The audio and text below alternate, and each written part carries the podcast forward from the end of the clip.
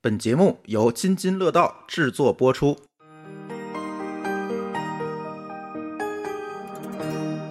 各位听友，大家好啊！你正在听到的是津津乐道的串台节目。嗯，这期节目我们请到一位新朋友，而且并不像往期节目一样啊，哎，这一个串台聊的都是一些这个高大上的电台啊，大家都知道的。这次呢，我们呃找到一个我们天津本地的播客，而他们呢，在其实，在苹果、啊小宇宙这些平台上曝光不是特别多，是更多的在这个荔枝啊、喜马啊这些平台做的比较好，所以也想跟他们去聊一聊吧。也其实是想跟他们去，我们一起来回顾一下，嗯，博客的二零二一年，展望一下二零二二年，马上就年底了，是吧？ 对对对，展望一下，嗯，来介绍一下我们的嘉宾吧，你自我介绍吧，对吧没？问题。哎，嗯大家好啊，我呢叫老孙，是四维空间的一个博客。哎，大家好，我是思维空间野生仙女。是我相信可能有大家听过我们的或没听过我们的，我觉得嗯可能在泛用型平台上没听过我们的更多一点。哎，嗯嗯哎，嗯我们呢作为一个天津的一个小本土的博客吧，嗯，其实成立时间也不是很长，是的大概也就是两三年的时间是的，哎，我突然发现，咱说天津话还说普通 话，都可以。听您的，朱老师， 哎呀反正也是个串台节目，咱们可以就串着串着来，来是吧 串着来。哎呀，算了吧，我还是说普通话 吧，要不我说天津话， 你会给我带过去的。所以那个都有你完了，完了，完 了，哎这一没下事，天你津随意啊。 不是，关键这个天津话一下把我这个思路就带跑了，你知道吗？原先还想装一点儿，毕竟是泛用型博客嘛，大家听得多，对吧？嗯，哎调整一下心态啊。哎，不行，这完了没有没有 完了办法，废因了为因为废了。对天津话煽动性太大 了。第一回啊，第一回也是跟大家露个怯啊。嗯，其实从这儿也能看出来，我们其实每次作为一个天津的博客来说，嗯、可能乡土气息稍微重一点儿，有吗？有，因为什么呢？就是天津话。哦，哎，因为你们的节目好多都是天津话录的。对，因为有些这个节目或者话题啊，我就觉得不用天津话说，会感觉有点儿不自然，嗯甚至有点装。比如说我们录的那个啊相声类的节目，嗯哎，相声类节目你要是不用天津话说，你真聊不出那个味儿来。啊，可能也是因为咱们是天津人的这个关系，从小我，你想我们就是听着这个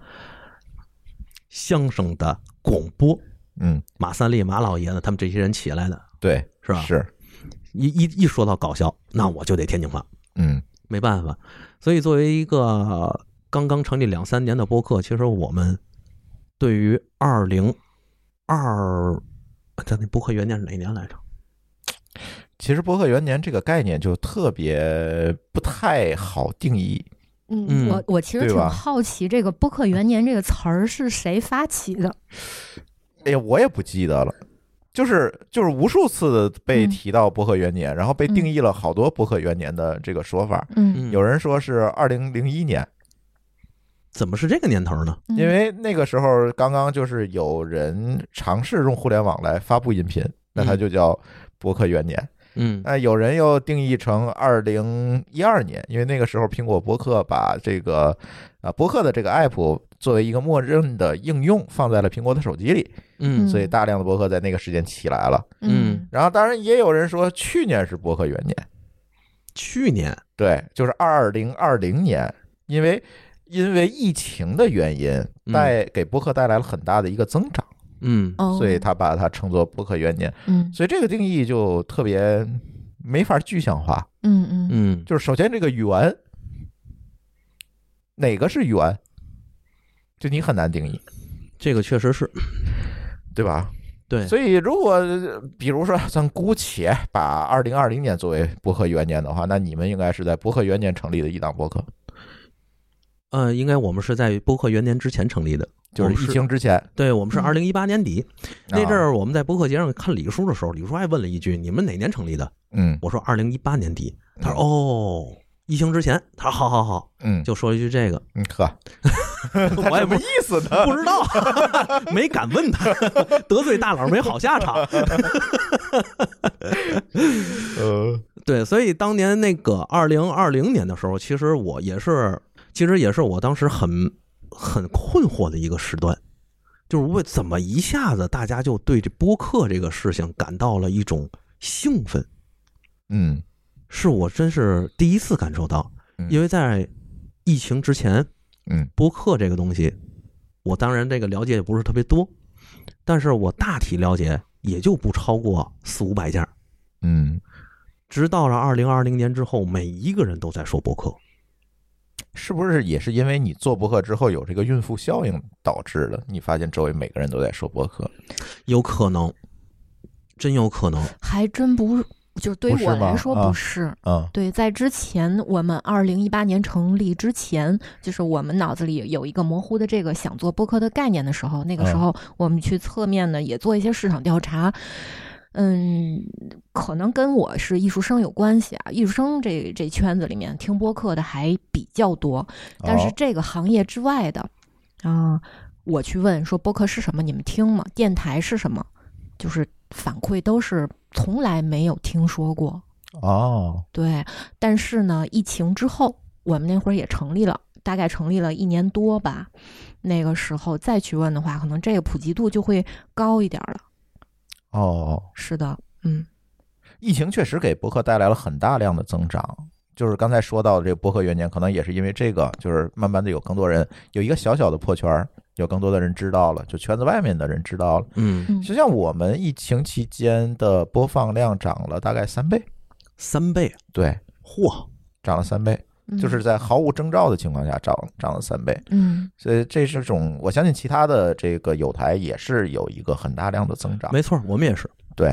应该也不小。不小，大概我们也增了得有个一两倍左右，没有您统计的那么细，嗯因为当时我是凭直观感觉的，嗯嗯这一下子播放量就涨起来了。，对，嗯尤其你一看留言啊什么的，哎对对哎对就对多了对啊，哎对对对，然后我还和这些听友去聊天，我说怎么就听到我们了？他啊说在家闲着没事儿干，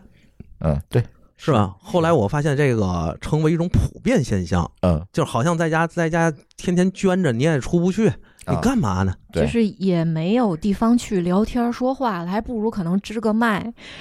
哎，录录成一期节目，是嗯跟大家聊聊天儿，互相聊聊天儿。对，就是这个说说回来，就是在这个疫情期间也涌现出来了好多好多的博客，是，嗯嗯，对，哎，说到这一点啊，朱老师，我很好奇一点是一件事儿，嗯您们是怎么开始自己的播客之路的？啊，这个挺有意思的。啊，其实，在无数的博客的呃不无数的节目里，其实也聊过这事儿。嗯，当时呢，我们是在做这个开发者业务，其实到现在我们也在做这个开发者业务，就是面向这些程序员、开发者做这个线下的聚会啊，嗯技术会议啊，做这些事情。但是线下往往都是一个短时间内两天两三天的会，那把怎么把内容放在线上来跟大家来沟通、表达、去做这些事情呢？嗯当时我们其实是选择的去做微信公众号和这个知乎。当年嗯知乎刚出来，嗯、是但是做这块儿的时候，我们会发现，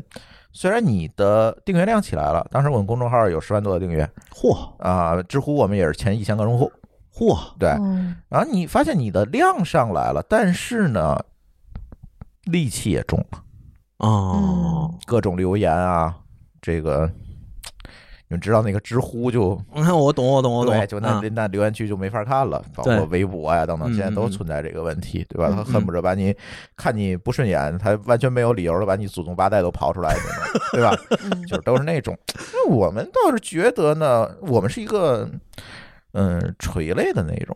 哦、对吧垂直类面向技术从业者。嗯，开发者面向这些人的。哦，对，那与其如此，那我就想办法愿意消费我们内容的人留下来就好了。我要有一个筛选手段，嗯嗯，那我怎么筛呢？我总不能让他看我文章之前做道题吧？那是啊、那那不不现实，对吧？？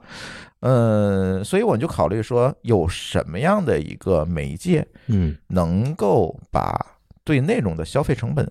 拉上来，嗯让他不是草草的看个标题就能在那儿留言胡说八道。嗯你最起码把这内容消费完了，你再说，咱后面是撕逼也好，怼也好， 对吧？咱是在说这个事儿，但是最起码你要把我内容，不然你连说什么你都不知道嘛，对吧？嗯哎，看来看去呢，因为当时我也在这个疯狂的去听播客嗯嗯啊，嗯，当年那个像糖蒜啊、坏蛋调频啊这些节目嗯，都在听。那天我遇到大王发发大王，啊我还跟他说，那是我我说女神我对，哎，我说哎我听着你的博客长大的，我说这话说的，哎呀，简直是了，这那大王什么 表示？对他把我打了一顿。对，呃，但是那时候我们发现，哎，播客确实是可能能够人为的拉升这个内容消费的门槛，进而把它变成一个筛筛筛选手段。嗯嗯嗯嗯，对，因为你它是一个线性内容，你没法跳着听，你至少把我这个一小时节目听完。嗯对吧？那通过这样一个手段呢，我希望用这样一个自然的属性去把本来就不属于我的受众筛掉。哦哦，是这样，对，但是当时做呢也很佛系，因为当时还有别的业务，其实播客也是兼职来录，嗯然后呢可能两周才会一更，然后做的也很佛系，录的也很佛系。嗯二零一六年二月二十九号，嗯就是我们这个周年庆啊就没法搞， 啊二月二十九号，嗯嗯然后，所以现在我们一说周年呢， 我三月一号吧，咱就就是这日子，不知道当时哪根脑子抽筋，你知道吗？就二月二十九号发第一期，对，搞不好某一年呢就没了，也去不了了。就闰年是那意思吗？然后呢，哎，做来做去呢，这个事情就是一直佛系的做到了二零一八年， 啊，做到二零一八年之后，我们在那个阶段，我会发现，哎，好像大家慢慢的对博客有一定的认知和了解了。是的，嗯啊、在一八年是一个坎儿，然后慢慢的也有一些机构找我们说，哎，要不要帮我们去推广一些东西啊，做做广告啊，嗯嗯、然后慢慢市场对播客的讨论也多了。嗯，这个时候可能就是你们开始选择对做播客的那个阶段，对对，吧？对大概就是老袁第一次办播客节的时候。嗯然后呢，哎，那就想想这件事情怎么让它让它走得更远，嗯然后就在考虑这件事情，考虑来考虑去，就是结合我们之前做播客的这个所谓的初心去看呢，我们就觉得，嗯，播客可能会是一个行业内的从业者、专业人士去嗯做个人表达的一个不错的媒介。嗯这句话怎么说呢？嗯，我举个例子，比如说你是个医生，嗯你想去建立你的个人品牌，嗯你其实有很多种选择，比如像嗯我们当初的选择一样，我在知乎回答问题，我写公众号，对吧是？这是一种渠道媒介。那你会发现，写作其实是需要训练的。没错儿，知乎上有一些医生的大 V，但是大量的医生他是有东西没法写出来的。对，尤其一些专业人士，他其实没有经过写作训练和面对这个互联网这种浪潮的训练，所以他对们具备着很多的专业知识，但是在这表个。达不出来，哎，对了嗯，在表达出来之后出现了问题，然后被人骂的狗血淋头哎，对，啊，哎，甚这至就有些是人直接退他圈。啊，对他承受不起这样的一个代价，就是因为我不是专业做内容的，嗯，对吧？我何必跟自己过不去呢？就是啊，你下面戾气这么重的评论，最终给我的一个，我给他的对于这些戾气的反馈就是我不干了，对，我又获得不了什么，嗯对吧？当我不开心的时候，或者是我这个在上面受到的伤害大于我在上面的获益的时候，嗯，那我就选择不干了，对，对吧？公众号也好，微博也好。这个知乎也好，都存在这个问题。对，嗯而且比如说啊，他这个医生是个牙医，是吧？嗯，你说他在这个互联网上，在知乎上也好，在微博上也好，说出这些话之后，底下很多人在怼他。嗯怼完之后，如果他知道了某一位怼他的人的真实身份，嗯，又恰巧这位人要到医到到到医院里去找他看牙，你说这医生什么心态？ 哎，我们还要相信医生的专业素养嘛，那肯定是， 对吧？咱都 是人，对不对？对？嗯啊，啊，对，咱们可以专业的多拔几次。 没错 啊，镶牙不是每个人都合适，但拔牙是。 对呀，我们可以科学的控制一下麻药的量， 哎，对了对了，微微的疼，但是呢，没错儿。对，然后嗯他们就觉得，就是我跟很多专业人士聊，也是嗯觉得这种表达压力太大了，而视频同样一样。 嗯，是，对吧？当时当然我们做的时候还没有抖音啊这种短视频，嗯但是长视频就是像呃 B 站当时也没有起来，有 YouTube 啊、嗯有当时还有其他的一些就是这这种表达，嗯，但是你会发现视频的表达门槛更高，没错儿，嗯制作成本嗯，对啊，这个看脸的问题对嗯啊，因为长得丑点儿估计就没人看，对，当时是啊，说到这儿，我当年还和一个这个咱的听友，也是 B 站的工作人员，还聊过天儿。他就说：“老孙，要不你试试 B 站？因为我这个聊历史嘛，有些时候嗯他说在 B 站挺合适的。嗯我说可以啊，但是他就告我，你就别露脸儿， 嗯你这个脸儿不容易吸粉，嗯，对，是吧？就，是 B 站一定有这个看脸的问题，嗯视频都有，嗯，包括现在短视频也是。嗯现在当然，现在有一些医生也尝试在短视频上去做一些科普，嗯但是也存在了同样的问题和弊端，嗯就是因为它内容消费的成本太低了，就是你看那个评论区就没法看，没法看，嗯就是一定是拿着放大镜找你的毛病，而是不是他觉得这个医生讲的话帮助到了我，是，是我要看看这医生哪说错了，都这心态。嗯对。那朱老师，您觉得就是播客和现在这么大热的这个呃短视频相比，播客的优势是哪些？优势就是在于嗯它天然的内容消费门槛儿，嗯就是我通过这个比较高的内容消费的成本，嗯这一两个小时的时间，来筛选掉了我不需要的那些人。漂亮，短视频其实是每个人都可以十五秒，最早抖音就是十五秒，现在可能时间长点儿。通过这十五秒，每个人都可以消费每一个，就像微博一样，一百四十个字，嗯快速的看完，快速的评论，快速的划走。嗯，它其实毫无内心毫无波澜的给你留下了“傻逼”俩字儿。没错儿。 你可能一晚上睡不着觉。 对了，太对了。而且在在在咱们播客这个领域里，也经常碰见这种事儿，比如说像某些一个大的平台，比如说喜马拉雅，嗯嗯，对吧？它的喷子相当之多，对对吧？有些时候你能明显感觉到他在喷你的时候是没有缘由的，就嗯说了一个是，就说了几个字儿，主播他傻逼，对对为什么呀？不知道，啊就是想骂你。对嗯哎，对，但是呢，音频其实好得多，就是这种很容易被筛出去，就是因为真正说主播傻逼这些人，其实别的人看上去也是觉得他傻逼，哎，对了，对吧没错？因为他并没有说，但是你看短视频就不一样，他会拿放大镜去找你的错儿，嗯让别人觉得他说的可能还有点道理。嗯嗯他说煤球是黑的，嗯，那个观众说不对，我去年在黑龙江某某地儿，我就看见一个白球，煤球是白的，那烧完的那是，对嗯吧？他可以跟跟你去基于这个内容去做一些争执，没去错杠，甚至现在我们知道，在互联网言论上，我们有一些在节目里不好说的一些趋势， 是嗯，对吧？给自己可能作者自己都带来一些危险，是，对吧？是，其实，在这一方面，我有一个感触，就是什么呢？就是不管是做短视频也好，嗯还是做音频也罢，还是做什么也好，比如写文章也好，其实它是需要一个系统性训练的。对，但是对于咱们普通人来说，咱们往往不具备系统性训练的前置前提。嗯，咱们是在不断的去工作、去输出这些内容的同时，嗯我们进行自我的训练。对我看到了评论区里的反馈，我看到了别人对我拿着放大镜里头，比如说呃，从鸡蛋里找骨头这种事儿，我会自我的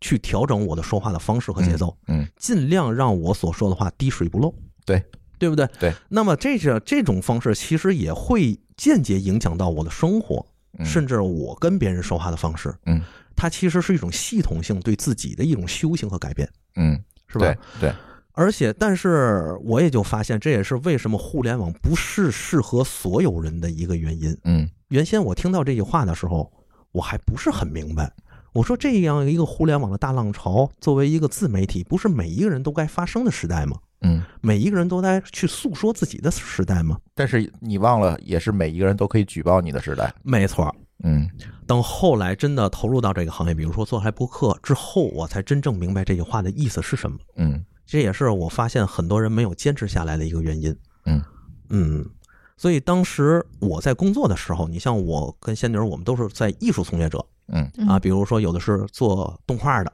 对吧？我是做广告的，还有是像扎熊是专门去做纯绘画，老四是做漫画的。嗯嗯，其实我们这种工作，它是得不到一种即时性的反馈，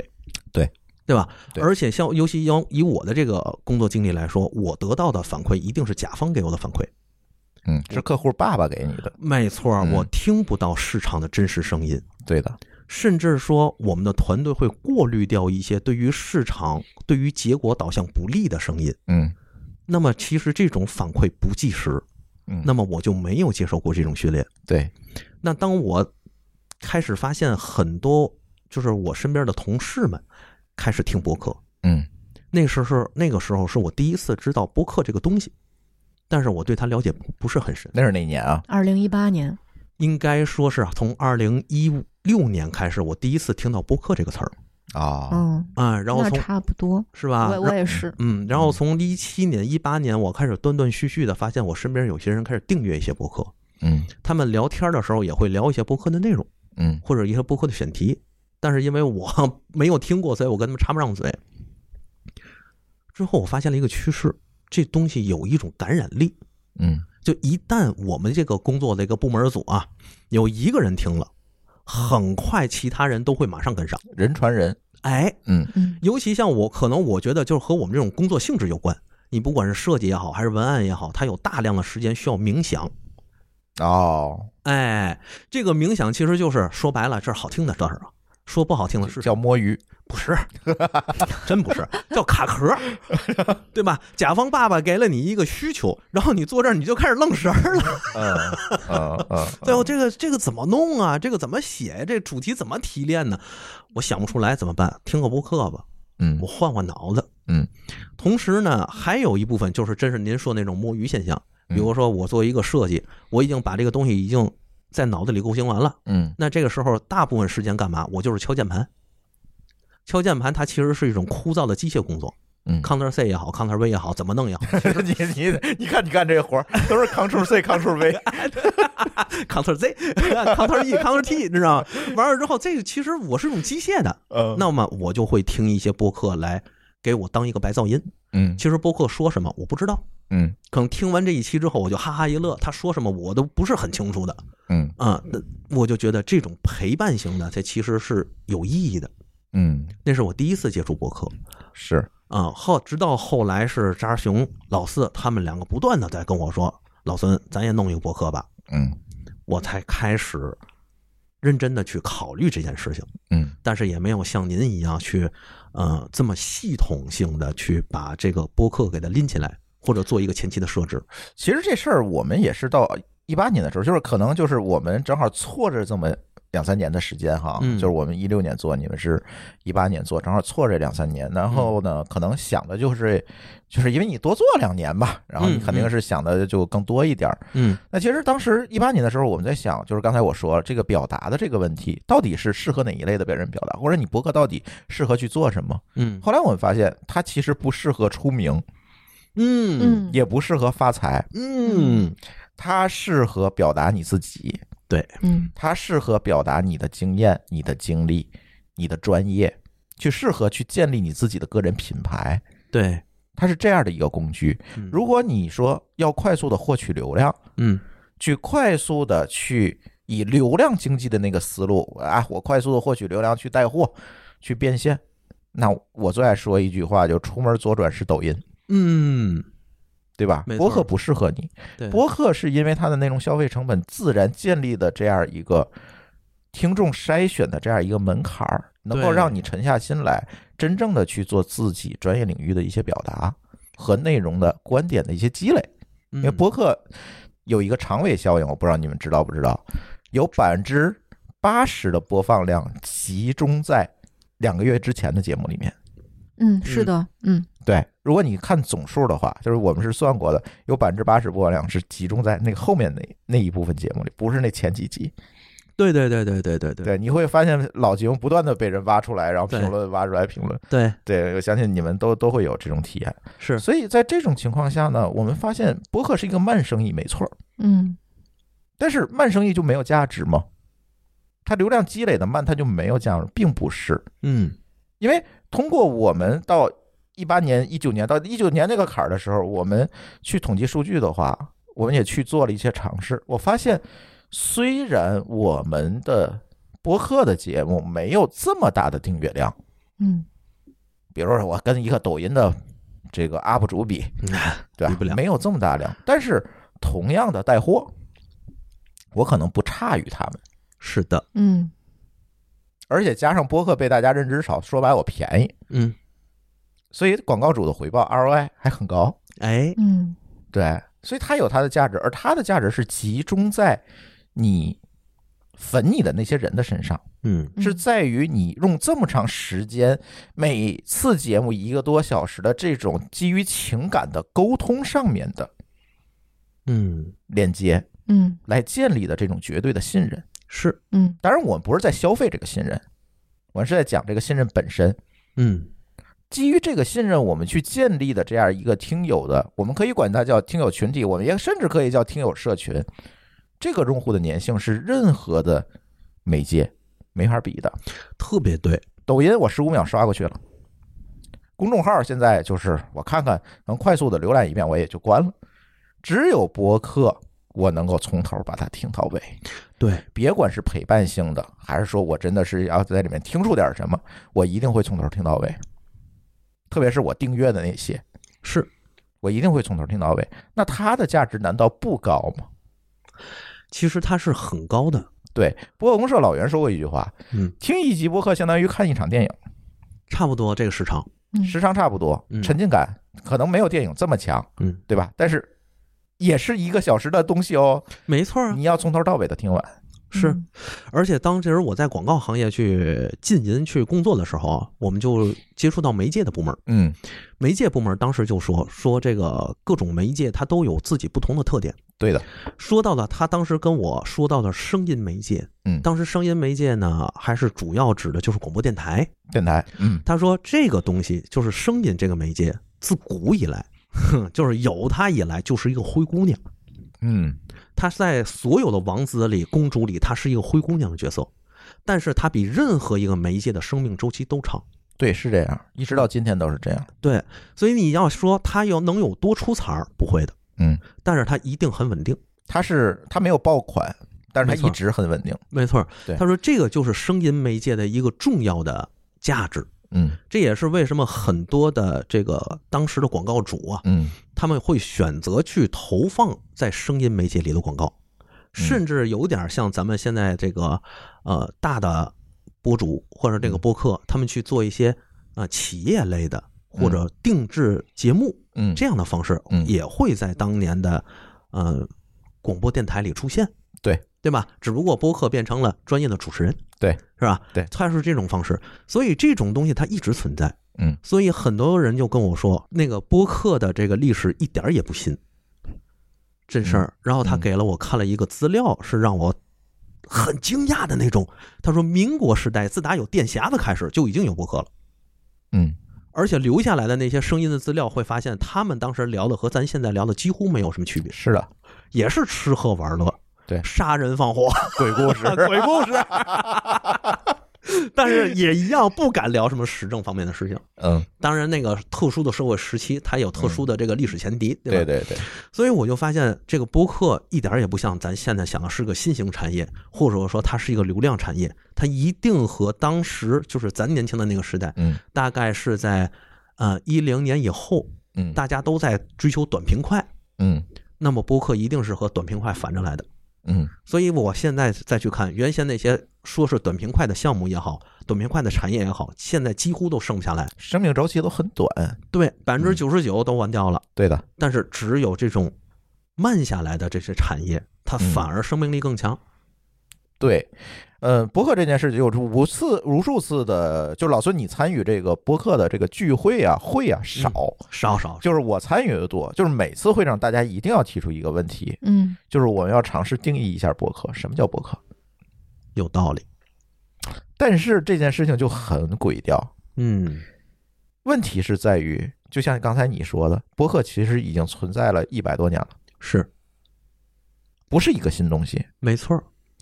从无线电广播被发明的那一天开始，在北美大陆上就诞生了几千家无线电广播电台。这些广播电台一直延续到今天，嗯有的死了，有的活下来了，有的合并了，有的怎么样了，嗯嗯一直延续了下来。嗯而他们在音频内容上的制作经验、套路、路数这些东西，一直传播到了今天。所以你会看到，在北美的博客市场上，它的顶流是 NPR。啊，是这个 BBC，是嗯这些东西，老牌儿的老牌儿的广播播，电台，嗯嗯嗯去做的音频的内容，而在中国断层了。嗯，四九年之后，这个广播电台你就不能私办了。那可不呗。当年我要是跟家里说说那个老爹，我做个播客，我爸说干嘛敌台啊？第一台，你开第一台啊？这么敏感，啊，别瞎弄啊！对啊，就是在那个特殊的历史阶段之后，嗯，我们的广播内容、音频内容的制作断层了。嗯那这个断层什么时候才把它续上？才又变成了百花齐放？是两千年以后，就是有了互联网广播之后，嗯哦，是这样的一个过程。所以在中国呢，大家为什么愿意去定义播客？是因为播客它在中国视角看，它是一个新东西，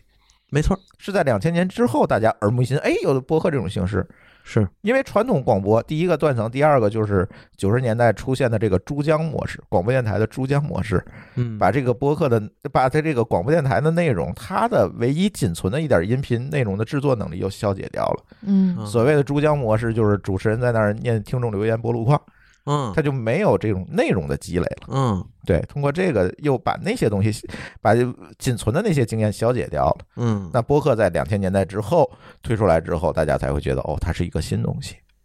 所以这个时候，大家就会跳出来说，我要定义一下播客，播客到底是什么？这其实挺重要的，对，是挺重要，但是你会发现这事儿没有意义。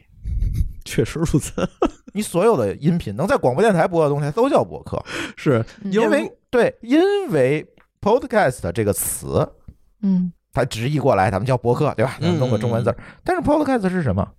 是 podcast 的技术升级啊，是广播那个词把前面那个 pod 改成了 pod，是苹果发明的嘛？它在 iPod 上去做的，，嗯嗯是苹果拼出来的这么一个词儿。它实际上是传统无线电广播的一次技术升级，嗯而不是一个新的内容形式。嗯，它是一个分发形式的变化，而不是一个内容形式的变化，对，它应不是媒介的变化。对，它应该是技术上的革新大于了内容上的革新，没错儿，对吧？嗯它是内这容样其实是有一定的历史积淀和传承，直到现在的，但对它的技术发生了翻天覆地的变化。对，他们两个相互加成了，对，是不是？其实是这样。嗯所以我觉得咱大大家不需要定义什么是博客。没错儿，有的时候，嗯，去从尤其从去年、呃今年开始，我就很少跟大家提，就是博客。嗯，啊，我做了一个博客，我很少做，我我基本上现在我说我是一个音频内容制作商，嗯就是做音频内容。那嗯具体这音频内容，有可能是我今天这样的对谈的节目，嗯有可能是一个声音纪录片儿，嗯，对吧？有可能甚至是一个音乐节目，它没都错叫博客。对你如果要是这么说的话，其实播客的定义也很广泛，比如说郭德纲，他算不算播客？对，这里又提到一个，那天我还提到这个事儿，啊我说这里存在一个新的名词，叫播客认同。嗯郭德纲嗯放在那儿，嗯，你可以管它叫相声。对，如果有一天郭德纲跳出来说我叫博客，那他就是博客，对不对？他就是，而且他一定是播客界顶流。，顶流、天花板级的人物 对谁也赶不了，对吧？是不是？如果他跟于谦儿像今天一 样，一人拿一个麦克风跟这儿录，嗯，他是不是博客？对呀，他说他是博客，他就是博客 呀。 对呀，对吧？对哎，所以咱那个博客界也应该雇个老总，所以也是穷不怕是吧？啊没错没错，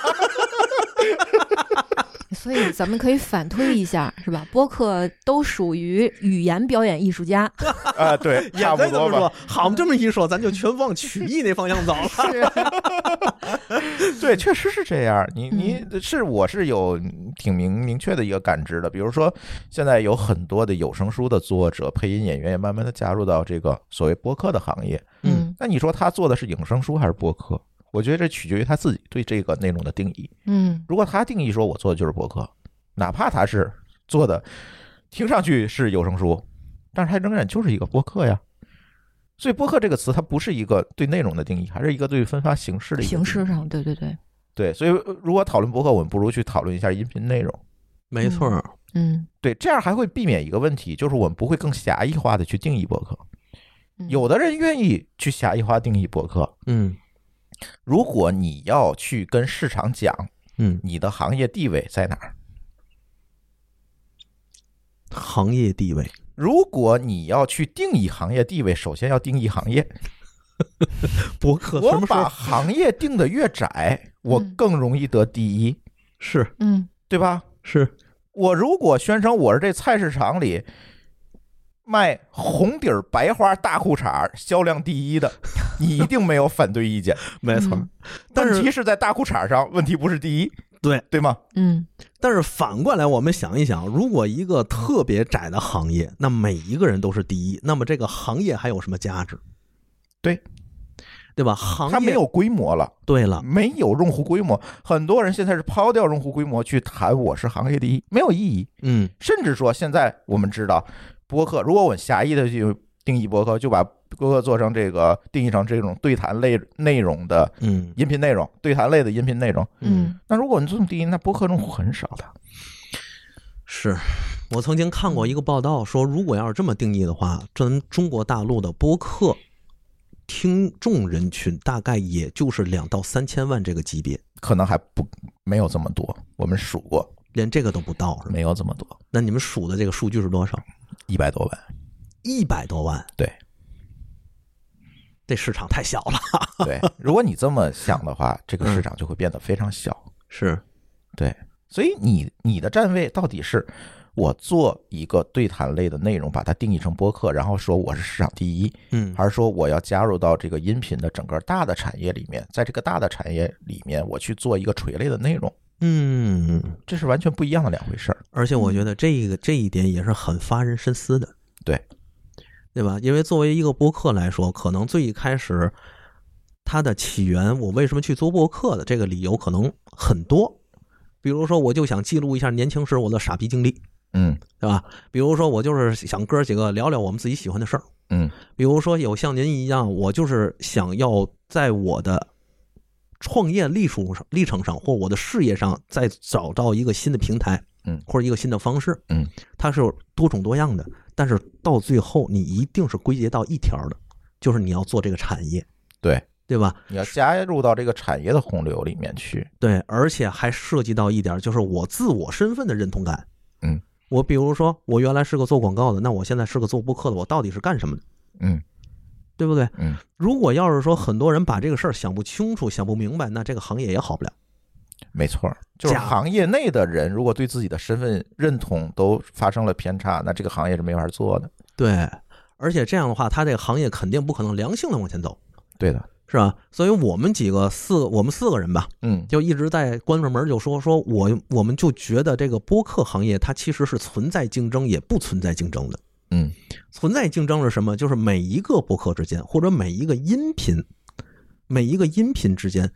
我们的竞争一定是良性的。嗯良性的在哪儿？就是我的制作水准，嗯我的节目选题，嗯对吧？我的前期设置，我的内容输出，嗯包括我要说的话，包括我给你的陪伴感、听感、沉浸感，这些是我们要一定要竞争的。而这种竞争一定良性。嗯，反过来，我们又不称为竞争，为什么？就是每一个博客它都是不可复制的。对，对吧？比如说朱老师，你们今天聊了一个聊了一个选题，说的是吃不吃，嗯我们也会聊一选题说吃，嗯那么咱们的风格和方向完全不一样，对，是不是？嗯所以我就去我就说这个我们就是咱们这帮人就是一帮厨子，嗯每个人炒着不一样的菜，对，这帮听这帮听友就是食客，每一个人都会去在不同的时间品尝不同的菜品，嗯所以我们之间既是和睦的，又是良性竞争的。嗯所以我一直觉得播客这个圈子和播客这个行业它很温暖。嗯就像我们这样的播客，我们见到李叔，李叔也是很客气，嗯对吧？李叔也很和善的跟我们去答对一些问题，解答一些问题，嗯甚至还有很多的鼓励嗯，啊，说赶紧啊，我这都快要退 休了， 你们不是想打败日韩吗？赶紧的，你们这些人。呃，对，博客现在确实这个，哎，其实说了这么多，我还是觉得还是一个核心原因，就是大家现在都没挣着钱对了，啊，在一个大家都没挣着钱的市场呢，怎么说都好办。对，对，但是往往这个行业被定义，或者这个行业的这个前两百个从业者、前两百个头部，他可能会定义了这个博客整个行业的未来，嗯未来到底是什么样子？嗯未来大家是内卷一样的未来，嗯，还是一个百花争西放鸣？的未来，对，是这样的一个未来。嗯这个其实是现在这个阶段我们应该去思考的。嗯是。而且呢，在这个方向之上，我也和其他的像我们这一类的中小类的博客吧，嗯啊，一块儿去聊天儿，我们就说，其实从内心里头，我们是非常感谢这些大博客的，并不是说我在这儿跟您录节目，我在捧您啊，啊，没关系，我不怕捧。 哎呀，你看看这， 为什么呢？就是每当外部的事情要介入到来的时候，比如说纷繁复杂的一个博客风口，嗯那么首先受到压力的一定不是我们这些人，受到压力的一定是大博客。天塌下来有姚明顶着是吧？没错儿嗯对吧？谁是这个播客界的顶流？谁是这些定义这些播客的头部？他们会去替众多的博客去顶住这个压力。嗯嗯其实，在很多时候里头，他们是在把控着所谓这个播客行业的走向的，是，是不是？大家之间团结起来，这个东西就一定会越来越好，不然可能会重蹈覆辙。嗯，嗯，所以，但是呢，到了后期，很多的这些中小类的播客它兴起了之后，更多的人涌入到了播客这个赛道，它可以把这个播客的名声更多的传播出去，嗯，传播出去，让更多的人知道播客这个行业嗯，让很更多的人去听播客。这样的话，可也有可能在市场上把我们播客的听友的总体数量扩大一点。但我始终觉得这个肯定不是咱们播客能够单独完成的事情。对对对，没错。嗯，怎么讲呢？我我就感觉这个事情是这样的，就是说，嗯，别管是大博客，嗯所谓的大博客、顶流博客、头部博客，嗯还是小博客，嗯哎呀，我说放在整个的互联网媒体的这个市场，嗯，都是脚后跟。对，你要是你跟谁对对标，哎，对。对吧？无非是你是在脚后跟上还是在鸡眼上的问 题，对，咱们要是所有人都，咱们这些播客啊，所有人都集结起来去和郭德纲比，可能也就到脚踝。哎呦，你这么高看自己，啊不是我们，是咱们所有人。那 叫脚踝不错了，对，所以嗯没有必要。就是嗯好多人说这个头部博客怎么怎么样，我应该仰视，是吧？那嗯问题是李叔说一句话好，哎，为什么今天提这么多李叔？哎，是呢， 这有多恨他！我跟你说，他说一句话啊，什么是那天在啊那天在这个 Podfest 的这个年会上，呃，无聊斋的教主也提到这句话。 嗯哎呀，什么是顶流呢？是把那个后面那一万个博客耗死了，我就是顶流了。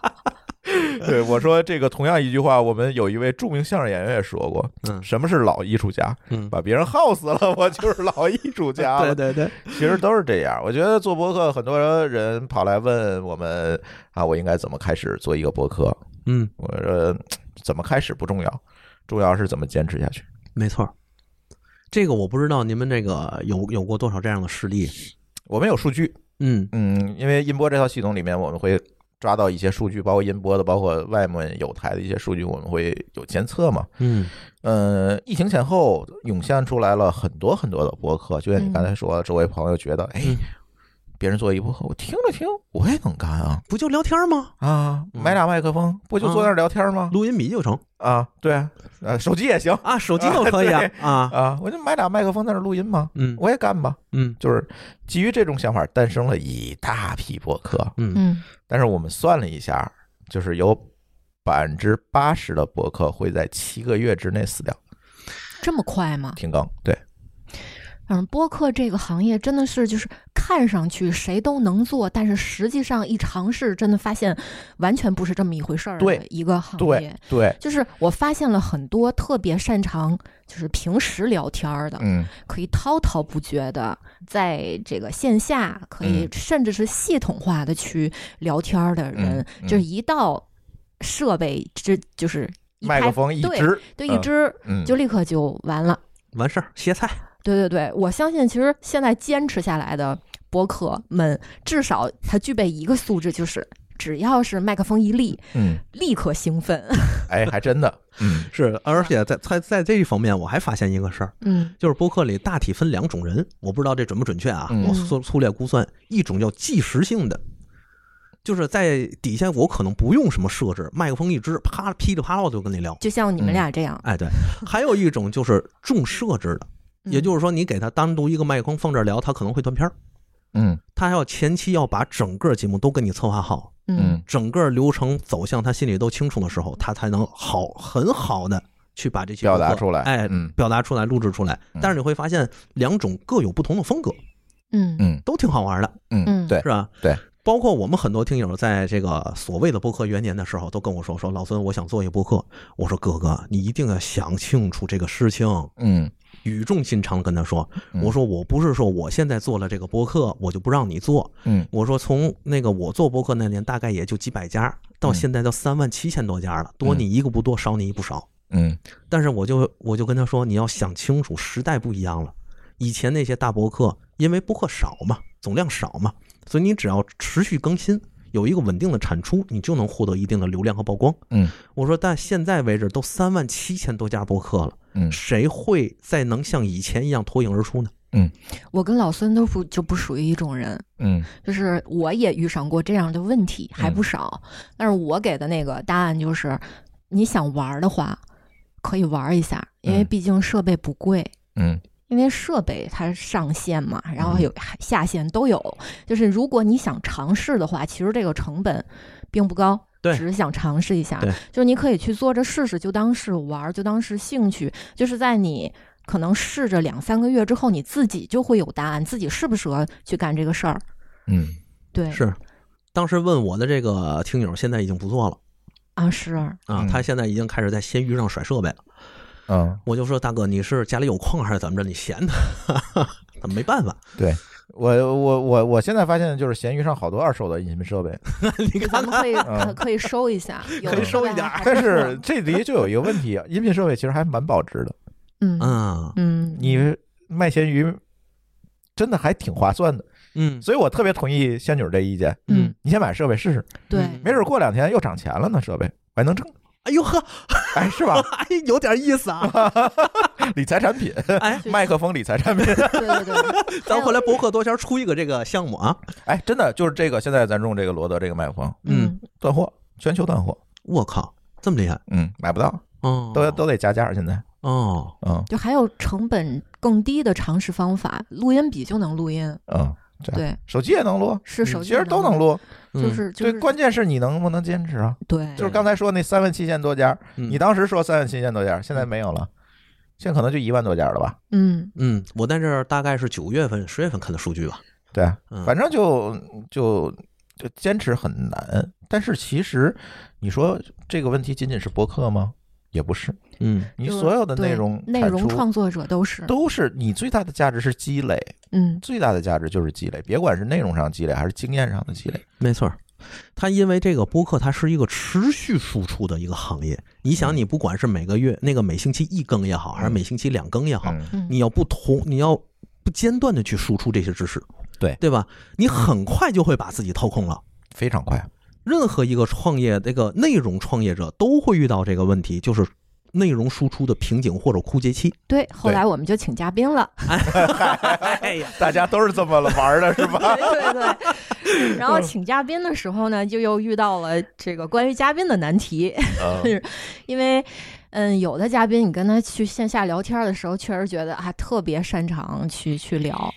而且呢，有的专业度还挺高的，但是呢，也是拉到这个设备前面之后，出现各种各样的问题。嗯就就像刚才就是录音之前我给你们举的那例子，就是你兴高采烈的。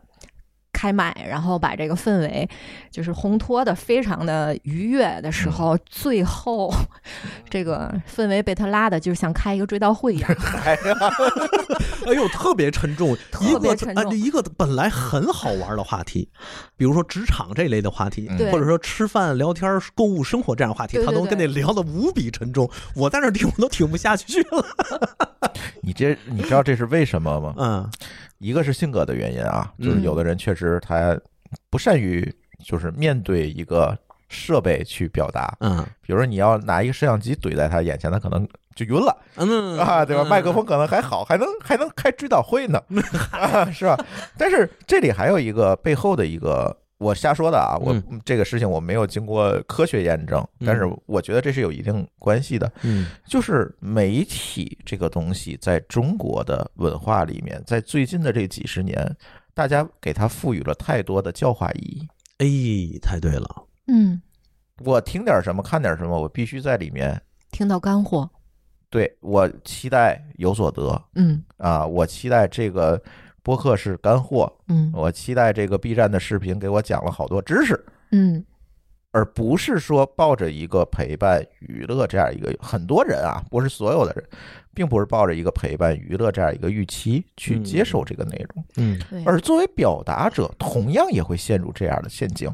啊，朱老师也陷入过这样的怪圈儿是吗？我还好，但是你们那个，你刚才说开追悼会这嘉宾，嗯，一定就陷入了这个外圈儿，不光是嘉宾，就是我们你们四也个会这人样是经吗常会陷入这种怪圈儿，就是尤教其人对教尤人其。做人没错儿， 嗯，就尤其是就越是涉及到自己领域的东西，就你嗯自己就认真了。 啊，你觉得我应该给听众一个正确的导向，嗯然后我说的这个输出的内容到底对不对？嗯就是就是这种感觉，嗯，然后给自己你聊会嗯有会有包袱，对，最后聊的就很抑郁。 对。抑郁和爱对，情每每次到这个环节的时候，啊我就在旁边听着，我说可以了吧， 差 不多了啊，咱是不是该重新来一遍了？ 重录，对，因为我跟他们说，咱们作为一个播客来说，其实有多种不同的类型。比嗯如说，像您是个 IT 界的大牛，那么对于 IT 界或者 IT 行业里面的事事事情，您是有一定权威或发言权的。退一万步讲，心里有底，嗯，对不对，但是更多的播客是什么？更多的播客应该就是普通人。嗯，作为普通人，我对于一个行业或者一个知识，我并不权威，并不见解。嗯那我为什么非要往行那个专业方向上去走？嗯，呃，其实当时那个扎熊也问过我一个事儿，就说老孙，你这个聊历史，你再往专业方向上走走，我说上不去了，那是不可能的。我说嗯历史学，它最一开始上来你得学史观，没错，对不对？它有一个史观，就是相当于数学的方程式。嗯，你拿这个方程式就是怎么基础，对怎么去看待这些东西。我说历史学家不是说我知道的历史事情越多，我就是历史学家了，那是狗屁，嗯，那是评书艺术 家，没错。你可以成为一个人文艺术家， 但你不能成为一个历史学家。对，所以我们会发现，很多历史学家去聊历史的时候特别枯燥、嗯干巴巴的，没人爱听，就是因为他们太专业了。嗯我说咱们不是，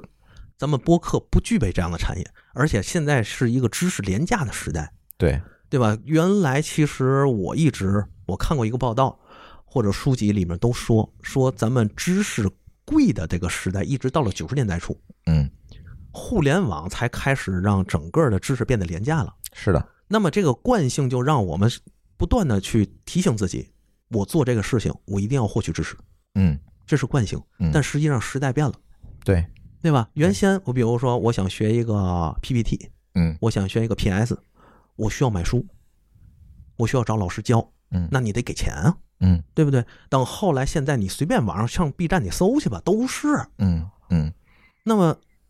我就、就是知识囤积症，哎，对我就觉得你们学完这堆知识有没有用处？肯定有人有，但绝大部分我估计应该是没有的。对，根据我周边人观察啊，是，他们去充电也好，去干嘛也好，就瞎忙。嗯完事儿之后自己搞得倍儿累，然后还毫无意义。嗯嗯，还续了好多钱，没错那个然后各怎种得什么道上，啊是吧？嗯然后怎么办呢？然后就打开自己的手机，打开自己的这个智能音箱，打开津津乐道，打开思维空间，还是听点快乐更好一些。就是还是闲玩儿使人快乐。嗯哎，没错，对这个人类预期得到的内容和他想要得到的内容其实是两回事儿嘛，嗯对吧？你读书预期你想读莎士比亚，回到家打开了《鬼吹灯》，嗯，这才是常态，是吧？ 哎，说到书这儿啊，那个朱老师，我还想问你一下，就是如果你要创，就是持续输出这么多年，你是嗯靠什么东西来积累？只是读书吗？还是读书居多，我觉得，嗯嗯，还有一些行业的交流吧，我觉得。嗯，看是什么样的节目。其其实我们这个节目蛮有意思的，就是我刚刚说到二零一八年是吧？对，我接着说二零一九年，其实我就在想这件事情，就是聊干的这件事儿。嗯刚才你们也提到了，请嘉宾，嗯嗯对吧？但是请嘉宾，你会发现有一个比较大的问题，就是在于最终你会发现，当你依赖了嘉宾模式之后，你节目质量的抖动会非常厉害，对对没对，错儿没错儿，没对错吧？嗯有一期非常嗨。另外一期很有可能就开了追悼会，包括其实这节目质量的问题，就是嗯请了嘉宾的节目质量的问题，我们有过自我怀疑，嗯，我们一直是就是对于质量的把控，就是就是仰赖于我们自己。嗯如果质量不好的话，我们会就是归结于我们自己的问题。 嗯，但但实际上，但实际有上的呢时候是嘉宾的事儿，啊，我们就放 心了。你这啊么真说，的我是就这我样就释怀了。对因为你不可能说嘉宾不行，因为嘉宾你请来，预期他肯定是一个主要的表达角色，没错儿，对吧嗯？你再引导他说不出来，嗯，他看着麦克风就开始在那儿抖，嗯，你是再怎么做你也保证不了质量的，嗯最终就是这期节目要不上了被骂，要不上被嘉宾骂，嗯嗯对吧？对就是这样。然后我们会发现，如果我们以嘉宾模式来支撑这个节目的话，可能不行，嗯就是我觉得任何内容，尤其博客，因为它消费成本更高嘛，嗯，尤其博客，最重要的是什么？最重要的是给你的受众一个稳定的节目质量预期，它才能连续的、连贯的、不停的、持续的把你的节目听下去。太对了。如果你天上一脚，地上一脚，这个事儿对大家的打击其实蛮大的。可不呗。其实对于主播，就对于咱们干播客来说，咱也受不了，对，对吧？咱们对于节目其实有一种变态的预期和追求。是这样没错嗯，我不是说我每一期都要追求爆款，当然每个人都想这样做，嗯但实际上来说，我我们最起码追求的是我每期节目它的质量别挨骂，对，对吧？没错。这是最主要的。对我最起码先我最起码有个底线。对我得先过我这一关。嗯我没有内容，我要说听感，嗯，我要说沉浸感，对，对吧？如果有内容的话，沉听感和沉浸感稍微差一点，我可能还能接受，还能妥协一下。嗯。所以这个东西，哎呀，没法弄。所以我们最后就想了一个办法，嗯是什我么呢？刚才提到了，就是我们最终的这个节目的定位，就是给专业人士、各领域的专业人士嗯一个表达自己工作经验，在你的工作当中能有有所得，通过播客来进行表达，建立你个人品牌的这样一个通路。嗯那这样的话呢，我们就把嘉宾主播化。嗯嗯你会看到津津乐道有好多栏目，嗯每个栏目都有这个栏目自己的主播，嗯像津津有味的主播是个营养师，嗯，对吧？像我们蓝海之下的主播是一个考古队员，哎呦，像我们水下考古队员哦哟，对，然后像我们这个呃原汤化原石的主播，就是三个新闻媒体的从业者，啊，嗯，对吧？呃类似种种，我每一档节目其实它都有一个灵魂人物，像我们的拼娃时代，它就是一个幼教工作者，嗯嗯由他作为主播去进行主要的输出，嗯而且这个主播一定是一个兼职的，因为他要在他的全职的。工作当中不断的有积累、有所得对，再把它整理完了，在博客里面去做输出。对，嗯，他可以请嘉宾，但是这个嘉宾他一定能 hold 得住，在这种前提下，嗯因为他们有共同话题，嗯甚至他们就是一个工作伙伴。嗯这个时候你会发现，哎，节目的质量和他的能够持续更新的保证就有了，嗯，因为他不断的在工作，不断的在输 入，他在这边才能不断的去输出，而且专业度也很高。专业度也很高，大家也爱听。嗯然后还建通过这个建立他的个人品牌，解决对了他各种各样的这个个人品牌上的问题。同时呢，也树立了一个门槛儿，筛选了一批用户。对对吧？因为一般二八八的，咱这么说，二八八，天津话二八 八是吧？就是普通一般来说，嗯它就会有一个门槛儿了。嗯，是不是？比如说我没有孩子，我就不会听这个东西，对对吧？或者说我对于孩子我没我是散养式的，我根本就不想专业如何如何，嗯那我就可能会被这个门槛儿屏蔽掉。嗯，这样一来，其实我就获通过这种方式获得了我需要的一些人群和粉丝，对我的定位就精准了，是我的的人群就垂直了，嗯对对吧？我不管是商业化也好，还是变现也好，其实我已经有了一个良好的开端和前提。是这样。嗯所以呢，就通过栏目化吧，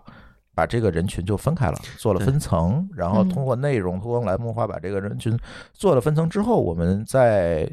二零二零年，我们这一年，嗯我们会发现，包括在这个疫情的这个叠加，嗯，一直到二零二一年，嗯就是到今年吧，这今年马上结束了，我们会发现这整个节目的增长和质量的这种控制做的会比较好。嗯然后呢，后面其实从今年下半年开始，我就开始着力一个事儿，就是把这些成功经验去做复制，嗯嗯对吧？我找到更多的愿意通过播客去做自我表达、做个人品牌输出的这些人，专嗯业人士，来帮助他们做更多的节目出来，嗯，在各个领域都可以去做覆盖，三百六十行。行有行的出是状 元，对，咱不需要状元，咱需要那能说的， 对吧？没错， 对，咱把那再咱把那个能说的叫过来，对吧？他能够在播客的这个平台上，能够持续的输出表达自己的观点、经验、见闻，就足够了。没错，这是一个多赢嘛，嗯就是他表达了，然后呢，用户 get 了。呃，作为津津乐道呢，哎，在里面呢也起到了这样一个桥梁的作用，这是一个多赢。嗯，嗯而且这个方式也是可持续发展模式，对吧？但是相对于您们来说，可能我们就更多的是要讲老百姓自己的 故事。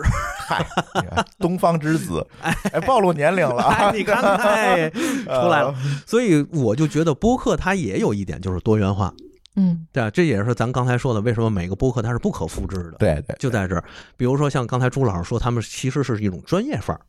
对于咱们来说，可能更多的是老百姓自己老家常的故事。比如说，我们更喜欢去请一些出租车的司机，嗯是吧？去请一些这个爱猫的、爱狗的人士嗯，啊，去请一些专专门做咖啡，但是又不是很专业，这个嗯就要打引号了，嗯对吧？其实人家是很专业，嗯，不是咱们那个咖啡啊，那那个是属于养成系的，知道吗？他可能现在不专业，但是通过咱们慢慢的变成了专业业的，包括所以当时我们也请过一些大咖，嗯所谓的一些大咖吧，我就这么说。这些人，我当时和他们这前期做一个设置嘛，我要和他去沟通。你最起码得吃顿饭，聊聊天儿，我得知道你说话气口在哪儿。嗯我会发现他们的专业领域是咱们普通人涉及不到的。哦，哎，比如说食品，因为我估计您可能也做过这方面的，嗯，他就跟我说了很多食品加工的事情，包括嗯食品生产的事情。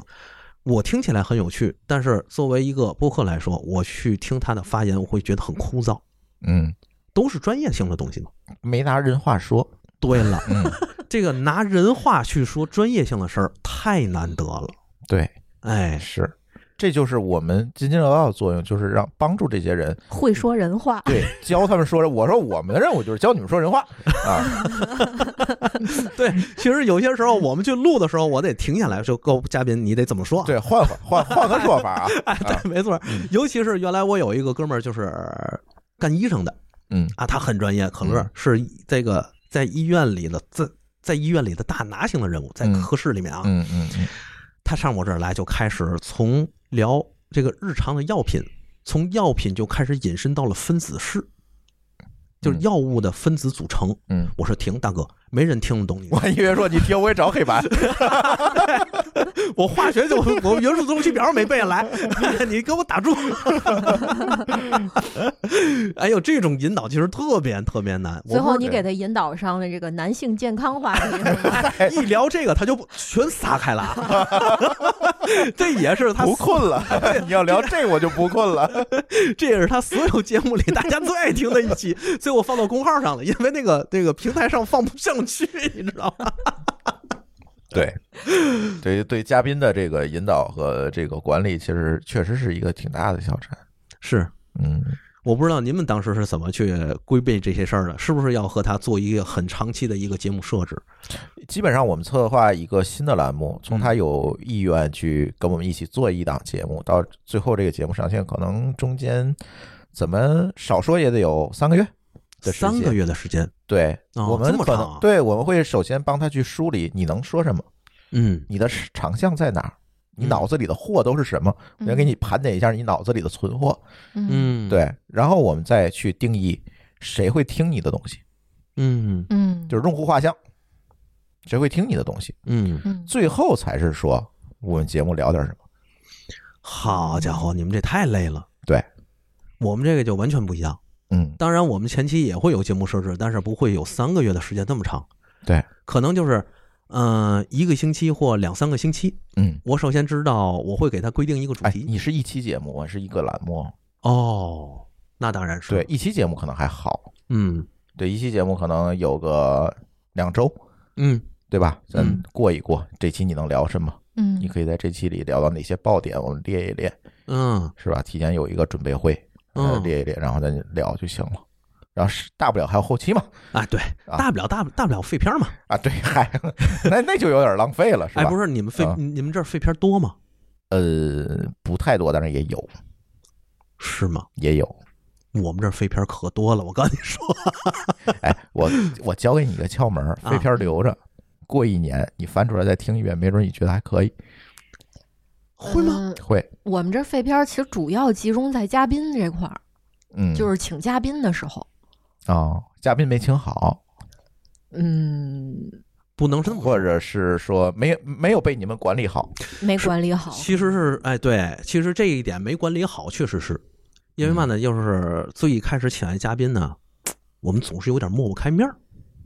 哦，就是他录的不太好，但是呢，人家好不容易才来一趟，你说怎么着也得让人把这个话说尽兴了，嗯，不好意思去打断他，所以他有可能这一期节目会录两到三个小时，甚至更长，然后我们就会玩了命的剪辑。剪辑到最后发现还是不行，这个时候我们就会跟嘉宾说一声，嗯，那也没有办法，就跟他说多哎吗？这种情况？其实最一开始还是有几个的，但是后来我们发现这种趋势之后，就开始管控了，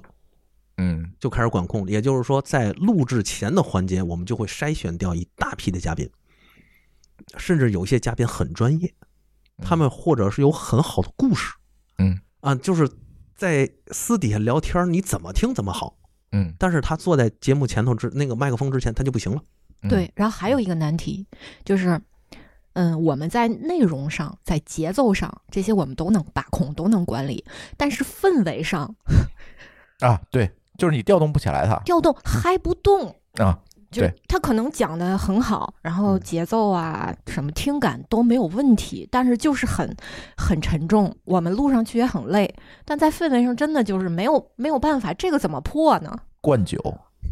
完了，哦哦， 嗯，这是我们屡试不爽的绝技。在此之前，我要先问一句，周老师，你能喝多少？我肯定比嘉宾酒量大，你看看，这是前提。啊但是也不是啊，你嗯你不能把人喝倒了呀， 微醺就够了，是吧不？是关键，我啊们为嘛不能采取这方式呢嗯？我不会喝酒，哦，比如说一瓶啤酒放在这儿，我嗯喝半瓶就已经差不多了。交给你，嗯，你可以喝假的呀，啤酒有假，你别弄啤酒，我告诉你，啤酒不行，嗯，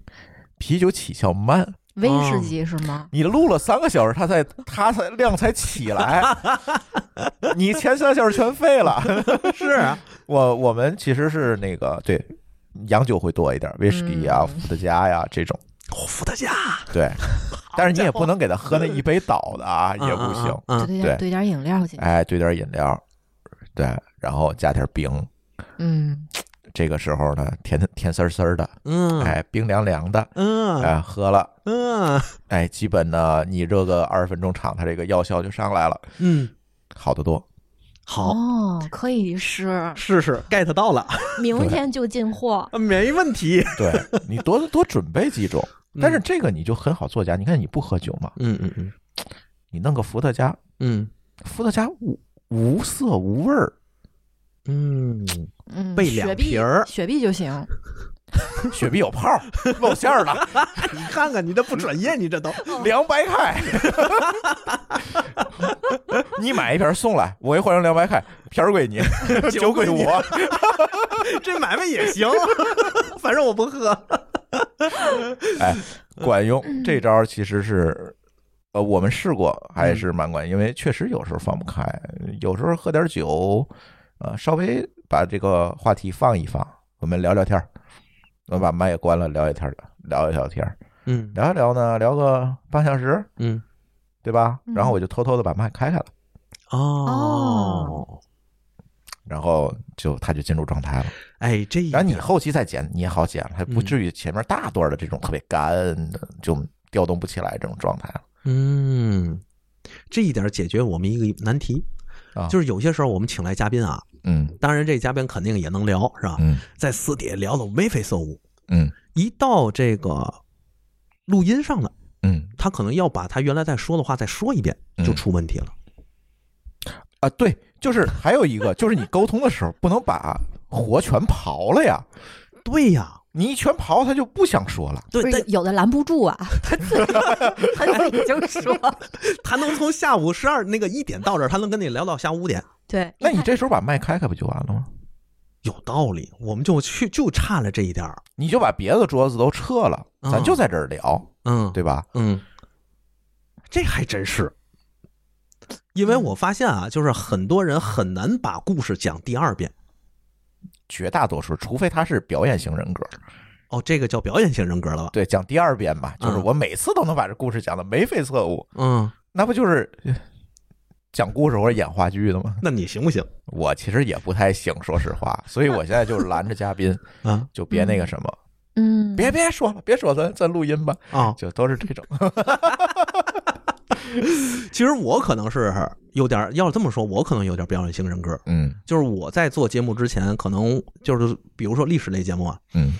我会准备很多的资料。嗯，这资料最多的时候，他们看过有一百七十多页 A 四纸，我天哪，真是。嗯然后呢，在这么多的资料里，我会去选哪些东西要说，哪些东西不说，我怎么连接上。哦，然后我会在自己的家里了啊，就跟神经病一样，在家里来回溜达，一边溜达一边说。我自己会答对这个节目，嗯我会答对好几遍，嗯，然后最后我会坐在坐在桌子前跟大家把这期节目录出来。哦，我不知道这个算不算表演型人格，但是我这是跟谁学呢？那就是跟温斯顿·丘吉尔学的。嚯，嗯嗯真的，丘吉尔他演讲就有这个，就用了这个技巧，嗯，而且他一直在跟别人说，如果你想演讲好，你试试这种方法。哦，哎，然后你看那个，我不知道这人应该没问题。你看希特勒了吗？嗯，希特勒演讲之前，他会把自己关在一个房间里，哦这个房间里里有一个镜子，他一边对着镜子，一边自己设计自己的这个肢体语言，肢，体语言嗯，一边配合自己的音调。嗯所以有些时候早年间管的不是很严的时候啊，我会看一些希特勒的演讲，没有翻译，嗯，但他说完了之后，你这个马上这个荷尔蒙就调动起来了。你嗯就看他嗯怎么怎么样具备这个煽动性呢？对他的这个肢体，包括他的这个语调，一下你这个东西就站就就就跳起来了。嗯，但是嗯他说的什么，我完全不知道。哦，这个我感觉也是很危险的一个原因。后来把这些把这些煽动性太强，哎，，对对，全全部禁掉了，这是很危险的事儿。嗯，但是后来我想，在做播客的时候，我在想这些东西对于咱来说有没有用？嗯其实我发现是有一点用的。嗯，怎样把这个东西调动起来，然后给自己不断的去设置，不断的去沟通，不断的去理顺自己的思路。这个方法，我觉得我个人还是挺受益。嗯嗯嗯所以我我我我录播客挺累的，嗯，看出来你天天在屋里溜达呀，对，还费鞋呢， 啊对，所以好多人就问老孙，你怎么一天两万步啊？你看解密了，哎。确实是，其实就是你个人表达和嘉宾表达也不太一样，而且现在播客，呃，挺有意思的，有很多朋友还做这种 solo 的播客，就是一个人的啊、单口，嗯，其实好多人说，哎，做单口是不是容易点儿？因为不用协调嘉宾了，我也不用找那个对家儿给我量活了，想的太简单了， 哎，一个人坐这儿录，完了录瘪了，因为你一个人录，第一个你不可能一个人一聊聊一个小时，嗯对吧？没人听了，困了。嗯嗯但是你录短的呢，你就会发现你的语言表达就会出现各种各样的问题。嗯嗯最后就逼着你不得不的去干一件事儿，嗯写逐字稿，嗯， 念，来吧，哎呦，哦我告诉你，就这逐字稿写完了你就疯 了，一分钟一百二十字，是，基本上咱是语速啊，一分钟对一百二十字，嗯，嗯，二十分钟节目哎呦，两千五百字，你先把这两千五百字作文写了，嗯，这不就回到了写公众号的那个年代状态了吗？对，嗯，只不过我写完公众号之后，我自己用话再给他念一遍，对多累得很啊！对你还得变成口头表达的语言，对，是对我不知道你们有没有这个切身经历啊？我嗯真有，什么就是我做个语，我做过语音直播啊？啊，做语音直播的时候，那天正好他们仨都有事儿，嗯，单口啊，单口儿我自己撑了一个半小时，正好那天是聊《大决战》那个电视剧，嗯，哎呦，聊完之后我整个人都虚脱了，特别累，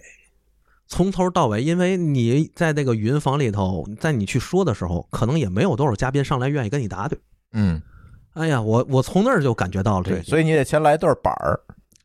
把人叫上来。点来一个太平歌 词， 对，哎换个人是这哎个，对，哎你这才 行，是吧？你看咱们还是这老取一祖些宗们都留下来 的这个传统技能啊， 咱们最后还是落到曲艺界里了，咱们都去德云社吧。 对， 不能招人吗？对，现在招啊，现在招啊。不是你平时其实可以录一个我们平嗯啊对哎 然后往里往里添是吧？对对对，自己说一段哎一摁哎，有的主播我知道他的那个单口的节目其实是两个人录的，就是有一个人专门给他接下茬、量活、抛问题，嗯嗯，然后最后出片儿的时候把那个人的声音全剪掉，哎，我去，哦是有人这么干。这鸡贼啊，这个，对，这种你是能接得上来的。嗯嗯嗯嗯你面前有一个人跟没有人是完全是两个状态，嗯嗯你能接上来。嗯对，比如他就叫他老婆，或者叫他们儿子过来坐对过儿，嗯，咱今天讲这事儿啊嗯啊，他就有个大纲是吧？他可能也不会写作文啊，呃，有大纲，嗯，然后就开始给他讲，我跟你讲啊，这个 CPU 是怎么工作的，就开就开始了。然后那个对面就问问题嘛，哎，为什么就是这么工作啊？是这样这样这样这样这样。嗯然后最后就把那个人剪掉，然后把自己的一顺，哎，出了。漂亮。哎，以后咱哎这可个以也试是试一个，就是最佳实践，嗯，嗯是有人这么干的。哦。那哎，我是我想问一下，就是你们在录节目的时候有没有过这样的技巧，或者类似的技巧？嗯，我们其实用的真不多，因为还是那句话，我们其实都是这些主播相对来讲固定。嗯嗯哦，对，然后呢，基本上就是该怎么录该怎么聊，其实就是不断的已经训练出来了。嗯像我们一个栏目，一般有一个四期左右的节目，嗯就他们就会比较熟练了，就是因为每次录完节目还会复盘嘛，嗯就是这期节目可能哪儿有问题，或者在嗯剪的过程中我就会发现哪儿有问题，就是没聊好嗯嗯或者没接住的这种，我们就会再去做复盘。嗯，然后有这么四五期过来之后，其实就好得多。因为好在就是说，在这种情况下，你哪怕有嘉宾，他们几个他们的这个积累下来的经验也兜得住，哦也能兜得住，嗯因为还是以他们为主题来表达嘛，嗯，不是说完全哦啊给那个嘉宾接活，嗯他不是嗯对吧？他是跟嘉宾的一个交流。对明白，吧嗯明白，对对嗯明白。其实我个人就是在录节目的时候，我发现了一点，我有一个很大的缺点，嗯或者说是弱势，就是我不太会给人接活儿。就是别人，比如说一个嘉宾过来跟我说他那个专业的领域，如果我没有做前期充分的准备的话，我跟他答对接不上住，我接不住的。对。但是比如说生活上的事情，有些东西我也不是特别会接住，嗯，所以在现实生活中，其实和我电台在录制的过程中，我基本上是一个人。就是很多的听友也会说说老孙，我看你和你现在跟我说话的状态，就是你在录录节目给我展现那个感觉，哦，脑子里是一个人的，嗯，所以我不会人格分裂，嗯啊，我不会我没有两种性格，就是因为我在现实生活中，我跟人聊天的时候，我更多的是一个倾听者的状态，嗯我可能会在他说完某一个东西的时候，我会提出一个疑问，嗯，然后他就哗接着说，我接着在那儿听，嗯我很享受这种过程。嗯，嗯，但是这就非常依赖嘉宾的输出。对如，果他没接住，你也没接住，那就砸就了。掉地上了。 对，所以这个我们我们四个人里头，你看老四也好，沙兄也好，仙女也好，他们四他们三个人是不可或缺的。嗯就是好多有些听友的时候，我不知道你们会不会遇到这种状况啊？嗯有些听友说：“你把老四踢了吧。”嗯哎呀，你那个你聊历史节目，你别叫你别叫着那个仙女儿，嗯或者你那个扎熊太嘎了，别别让他跟你一块儿录。嗯就是我这历史节目里头，我就会想，你都不知道我们为什么会是四个人，嗯因为我自己一个人录，第一个太累，嗯，第二个呢就是说，如果他们的节目为主，我很难跟他们搭对得上。嗯我不是一个特别能接得住别人话的人，嗯，但是聊天可以，我是个倾听者。嗯啊，是这种。所以做播客的时候，我也在不断的去怎么说呢？去弥补自己这个缺点，去学习。其实你说话的时候，我们其实也接不住， 哎呀，完了，真相了。所以只能让你就是大段的这么系统性的啪啪啪啪啪都说完。我们嗯，好， 你继 续。对， 我们再说我们自己的。 这一点我也发现了，就是现实聊天的过程中，我和听友聊天或别人聊天，我要是说什么事儿，他们也接不住。嗯嗯，嗯，我不知道你们有没有这个这种状况。我们还好，确实还好。对，因为我们也是比较鸡贼，跟你一样，也嗯不会说弄一个对谈节目，嗯，基本上也是说群殴嘉宾，去了。 对吧？你一个人接不住，还会有别人能接住，嗯就是反正大家就补着来嘛。嗯因为确实也不是每个人都适合这种，有的人可能就适合接下茬儿。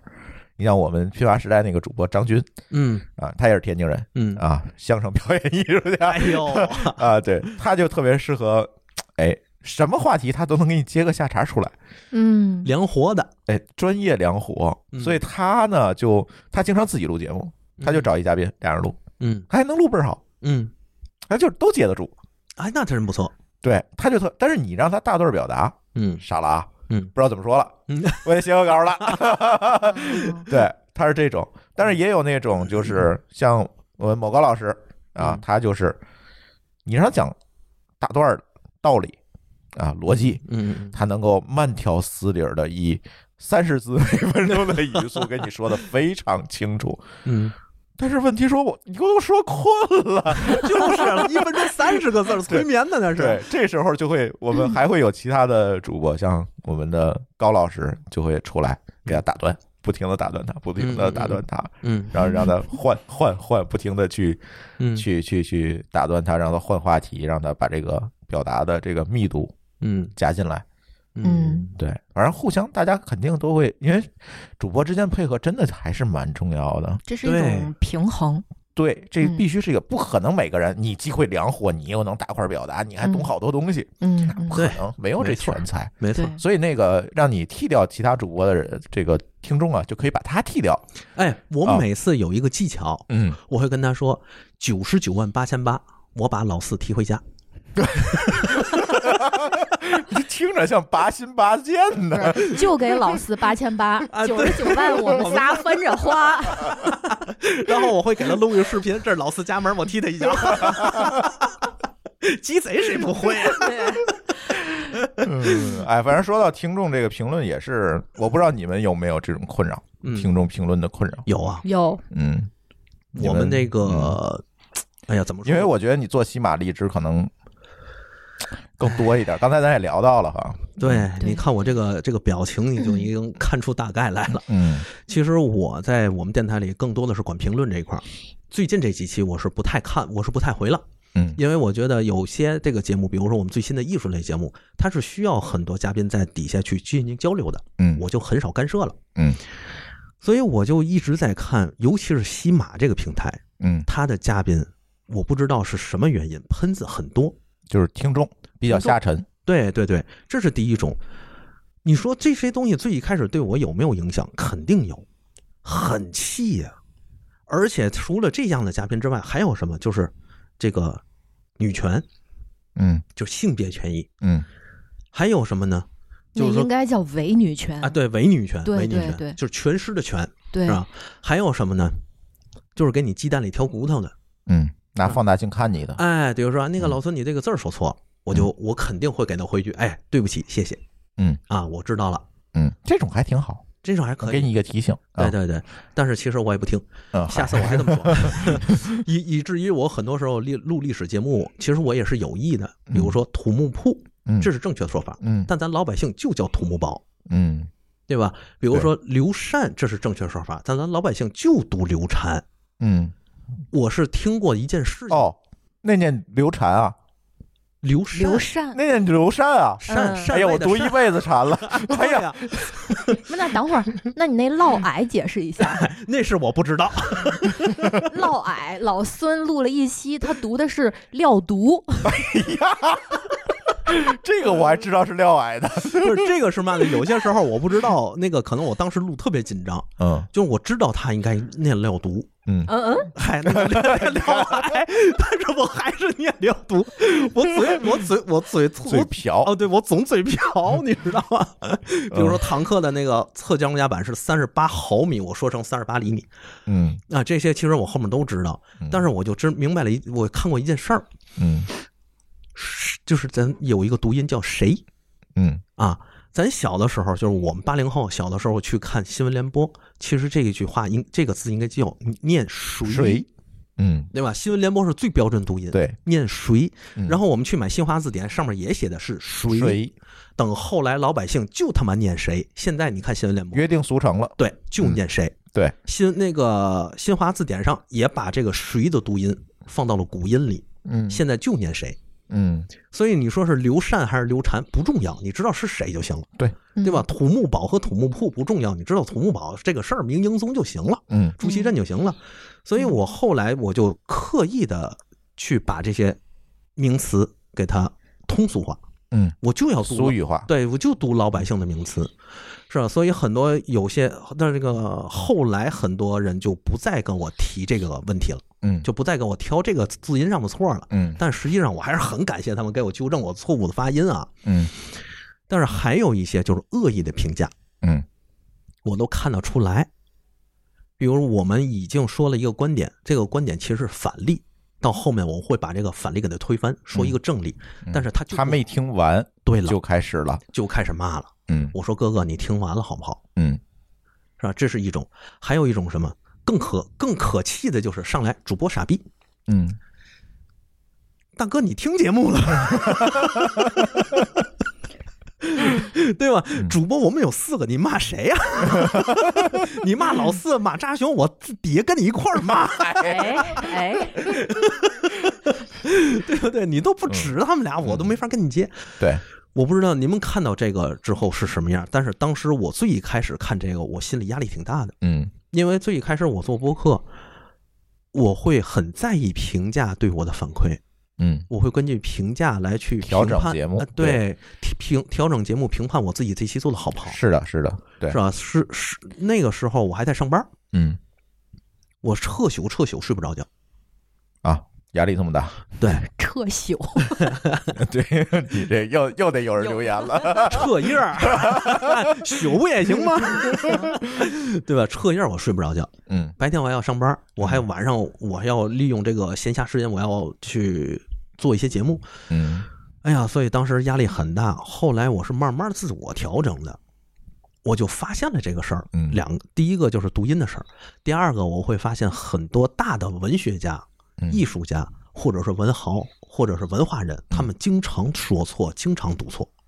嗯，也经常被挨骂。也经常被挨骂。嗯甚至我看了一个这个节目啊，包括这个易冲天老师啊，什么王立群老师，他们这些人，严崇年老师，他们这些人在上面说说没有办法，就是这个时代。对，不是说我们要去改变这个时代，没有人有这个能力，嗯我们需要的是适应这个时代。对，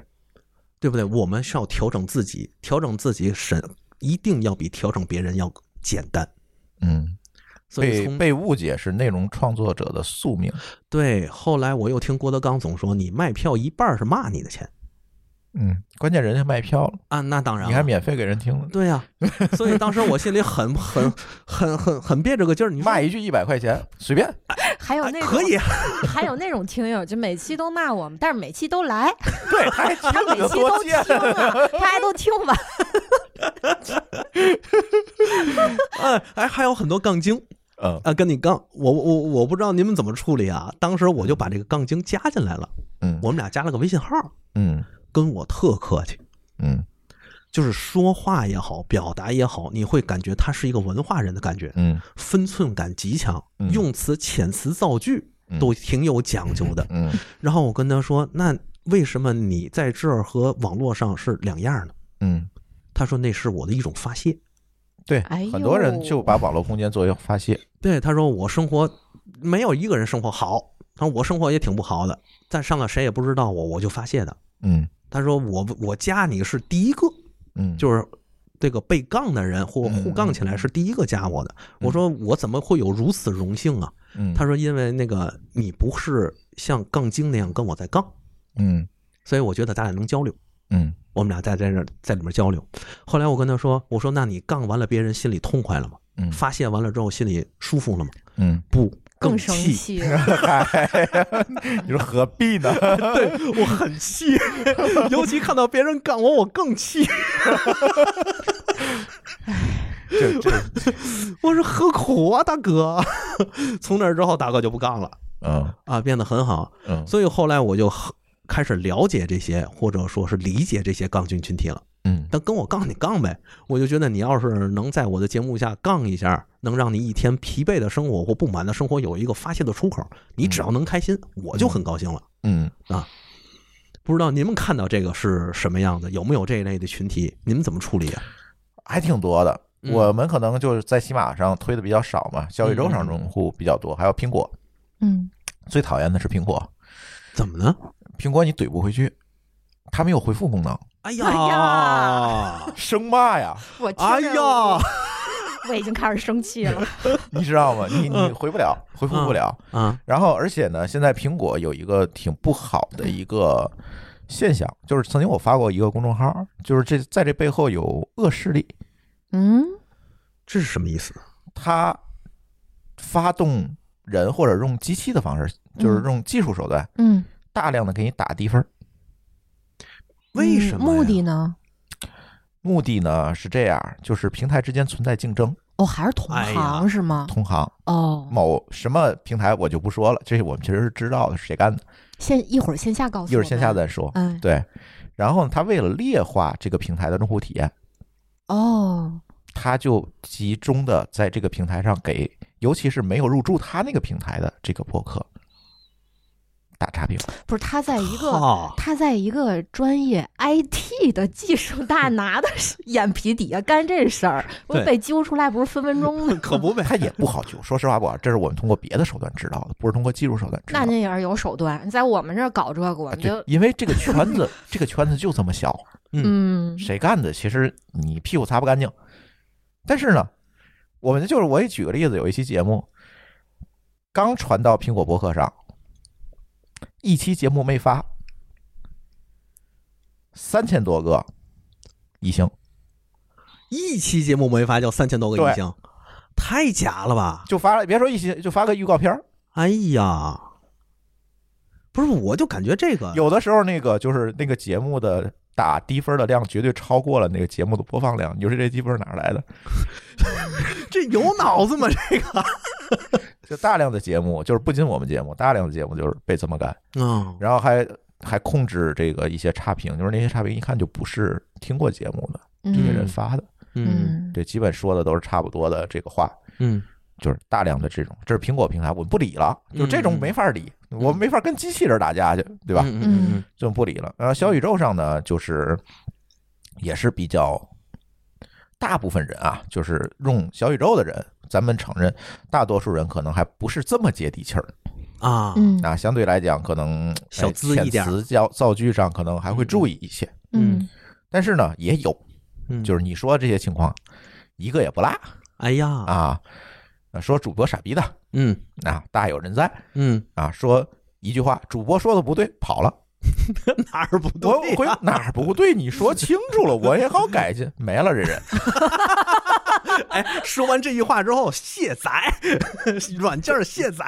没了，没了。嗯然后呢，还有什么这个哎，跟你杠的？其实我还是比较欢迎跟我杠，只要你杠的有来由嗯啊，你说这个理论嗯你说的有问题，哪哪哪儿不对，那咱可以讨论，因为谁也不是完人，我也不可对能知道对对所有的事情，对，咱可以讨论。我要说错了，我可以改正，嗯，那你也对我也是一个帮助，对对对，对吧？咱有来有往，抬杠小能耐，哎，抬杠小能耐。但是呢，你别当杠精好不好？嗯你杠的那个点都没杠在点儿上，嗯我怎么回复你呢？嗯我们营养师那期节目聊这个糖油混合物，嗯糖油混合物对身体的害处啊这些东西，嗯然后有人在下面杠了，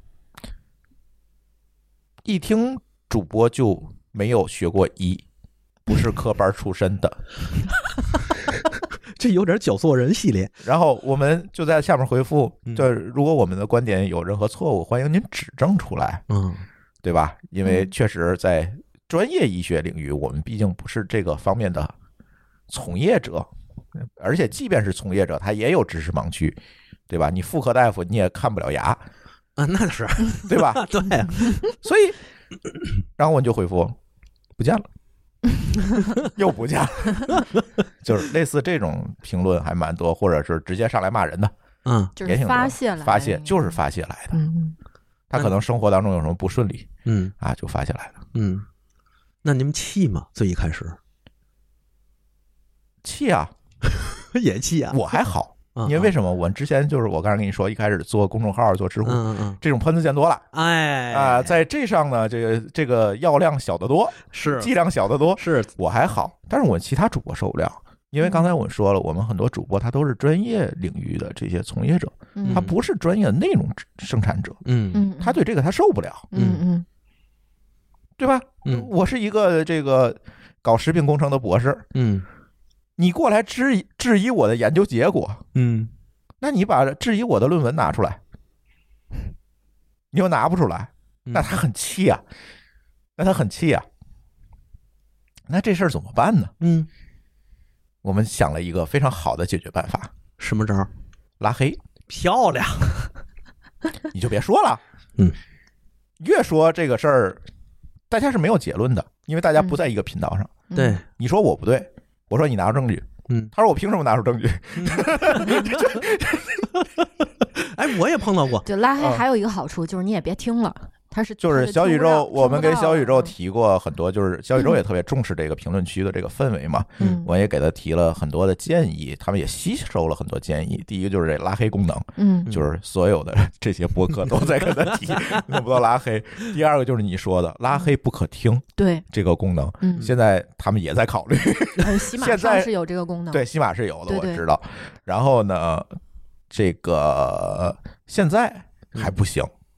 嗯、现在是拉黑他还能听，但是你听吧，反正你说不了话了。这其实更气，对哎，更气，啊，你你就听吧，你反正你留不了言，嗯对吧？就就就是这种，我觉得这是也不能说中文互联网，嗯这是互联网上一个普遍现象。嗯但是作为我们为什么对这个事情就回应就更加激烈一些？我们的原因是我们要保护这些主播们。对，因为他不是专业的内容生产者，他受不了这个，这也不是他该承受的。没错嗯嗯没错所，以我们一定要出于保护这些主播的目的，把这个评论区管控起来。嗯我们每期节目后面有一个评论须知，你点开之后是有一个用户协议的，你什么样的留言可以有，什么样的留言不能有，什么样的留言可能会被我拉黑，嗯我们都会写的非常清楚。嗯嗯所以最近一段时间，最近这几个月吧，自从有了这个规范之后，这几个月我觉得还好。挺好，嗯对，但是有的时候就会出现说，比如像咱们串台节目，嗯你也会发，我也会发，嗯他不敢在我这儿留言，去你那儿留 言。哎来吧，给 哎，我现在是变成什么样？只要你敢骂我，我就骂回去乘二。嗯反正我是不会惯着你的。嗯，用我的话说，怎么能怎么可能留着你过年，嗯，对吧？因为你对我已经恶意相向了，对那我没有必要再善意表达。没错，我觉得这是平等的，对，就是我虽然我是一个内容生产者，你是一个听众，嗯，但是我们在评论区里面咱是平等的，对你不能要求你骂我我不接着，对对对对，对吧？对，而且你不要忘了，孔子就说过这样的话，嗯对吧？孔那个颜回，我记得是问孔子以德报怨嗯如何？嗯孔子就说：“以德报怨，何以报德？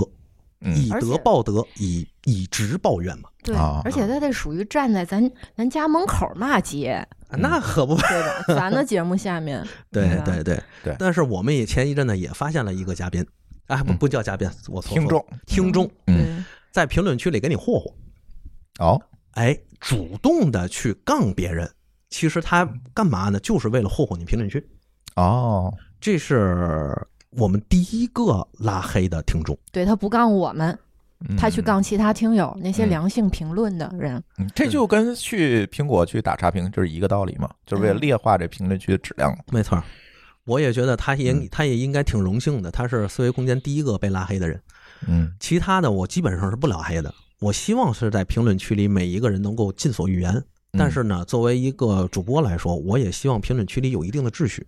对，对吧？或者甚至说有一定的质量，没大错家能形成交流，没错能在里面有思想的碰撞，对而不是在里面全是发泄。嗯没错你骂我一句，我两句骂回去。而且有的人呢，也会在评论区里跟我说：“说你主播你下来就敢骂人是吗？你就敢跟我凭什么？”不敢？我说：“大哥，你要想明白一件事儿，嗯首先我们不是一个你想象的那种大主播，对，甚至你想象里的大主播比我骂你骂的还狠，对对吧？这是第一点。第二点，我们主播是个性化表达，我们没有偶像包袱。嗯，我说你要是站在我跟前儿跟我说这话，我可能会给你一大耳刮子对， 啊！要是大主播可能打的还狠，我们也这么说。我们说一句话，就是说，如果你觉得这句话面对面的时候你说不出来，嗯你就不要在评论区里留。是如果留了，你就要承担跟面对面跟我说出来一样的后果。 没错儿，所以我就发现，我就跟他们说，我说咱们交流啊，首先是平等的，对，第二个是善意的。嗯，你可以给我提意见，你甚至有可以建设性的哎，有批评我都可以嗯，我很欢迎，只要你是善意的。对所以我会发现，通过这种方式之后，我们的评论，包括我们的留言，越来越善意。嗯包括很多人就说：“老孙，你哪一点说的说的不对啊？嗯啊，可能是我个人的浅见，我从哪里哪里看到了这一段应该是什么样。嗯，你为什么会这么说呢？其实它是一种讨论了。嗯然后我跟他说，我是从哪儿看到我的，我为什么会这么说？然后大家发现，哎，都长能耐了，嗯都补全了自己知识面上一个缺乏的这个点，嗯特别好。对，甚至很多人呢都会说，那个主播，我想加一下你微信。然嗯后加完之后跟我说，我其实是有一点看法，什么看法？嗯，我们私下交流，对哎呀，特别特别好。对我说我们没有周边，没法回馈你，嗯啊，反反正我就跟你说，兄弟，谢谢嗯，啊，等我有周边的时候，没准我会给你寄一个。确实跟听友交了好多好多的朋友，我们嗯也是。就这种善意的表达，或者是大家能够有一个平等的交流，我觉得确实是非常好。这也是我觉得这是我们做播客最大的收获，嗯，嗯，能够交到很多朋友，能够有很多你会发现有很多人跟你想的、跟你见的是一样的。是对，而且我还是在主播之做了这个播客之后，我还获得了很珍贵的东西，嗯就是一种真心的感谢，嗯，就对我们的感谢。嗯比如说那天我跟老四正在吃板面，这是我们电台的一个 logo 是吧？嗯我们俩正在吃板面，然后有一个人就给我发了一条信息，嗯他说：“主播你好，我是一个听友谁谁谁。”他说：“我其实是一个残疾人，嗯我在家里大门不出二门不迈，嗯，世界对我有偏见的眼光，说嗯我就是听你们的节目来娱乐我自己的身心，嗯啊放松我自己的神情。嗯他会发现那个还世界上还有很多善意的人，因为那期我们好像正好聊到了这个相关的问题和话题是怎么着，哦我忘记了。嗯然后还有的人呢，就说说在疫情期间，他们的生活其实已经变得很惨。有一个是日企的高管，他呢在疫情来临之后下岗了，然后他对自己有一个非常明确的认知，就是说我的年龄也到这儿了，那怎么办呢？我会降低我的职位预期，降低我的薪资预期，嗯我重新找一份工作，嗯还是信心满满。嗯，但是发现现实非常骨感，四处碰壁，没办法，他去干嘛了呢？嗯当保安，嗯落差非常大。嗯当保安，所以他就听我们的节目之后发现，哎呀，主播和我们过得一样惨。 哎 呀，哎呀，这有点扎心呐、这个，因为你在疫情期间，你们不可能有人的生活是好的，嗯，对吧？对每一个人你在上班的时候都会可能面临失业，嗯，是不是？是在那个时候，他说这个，哎呀。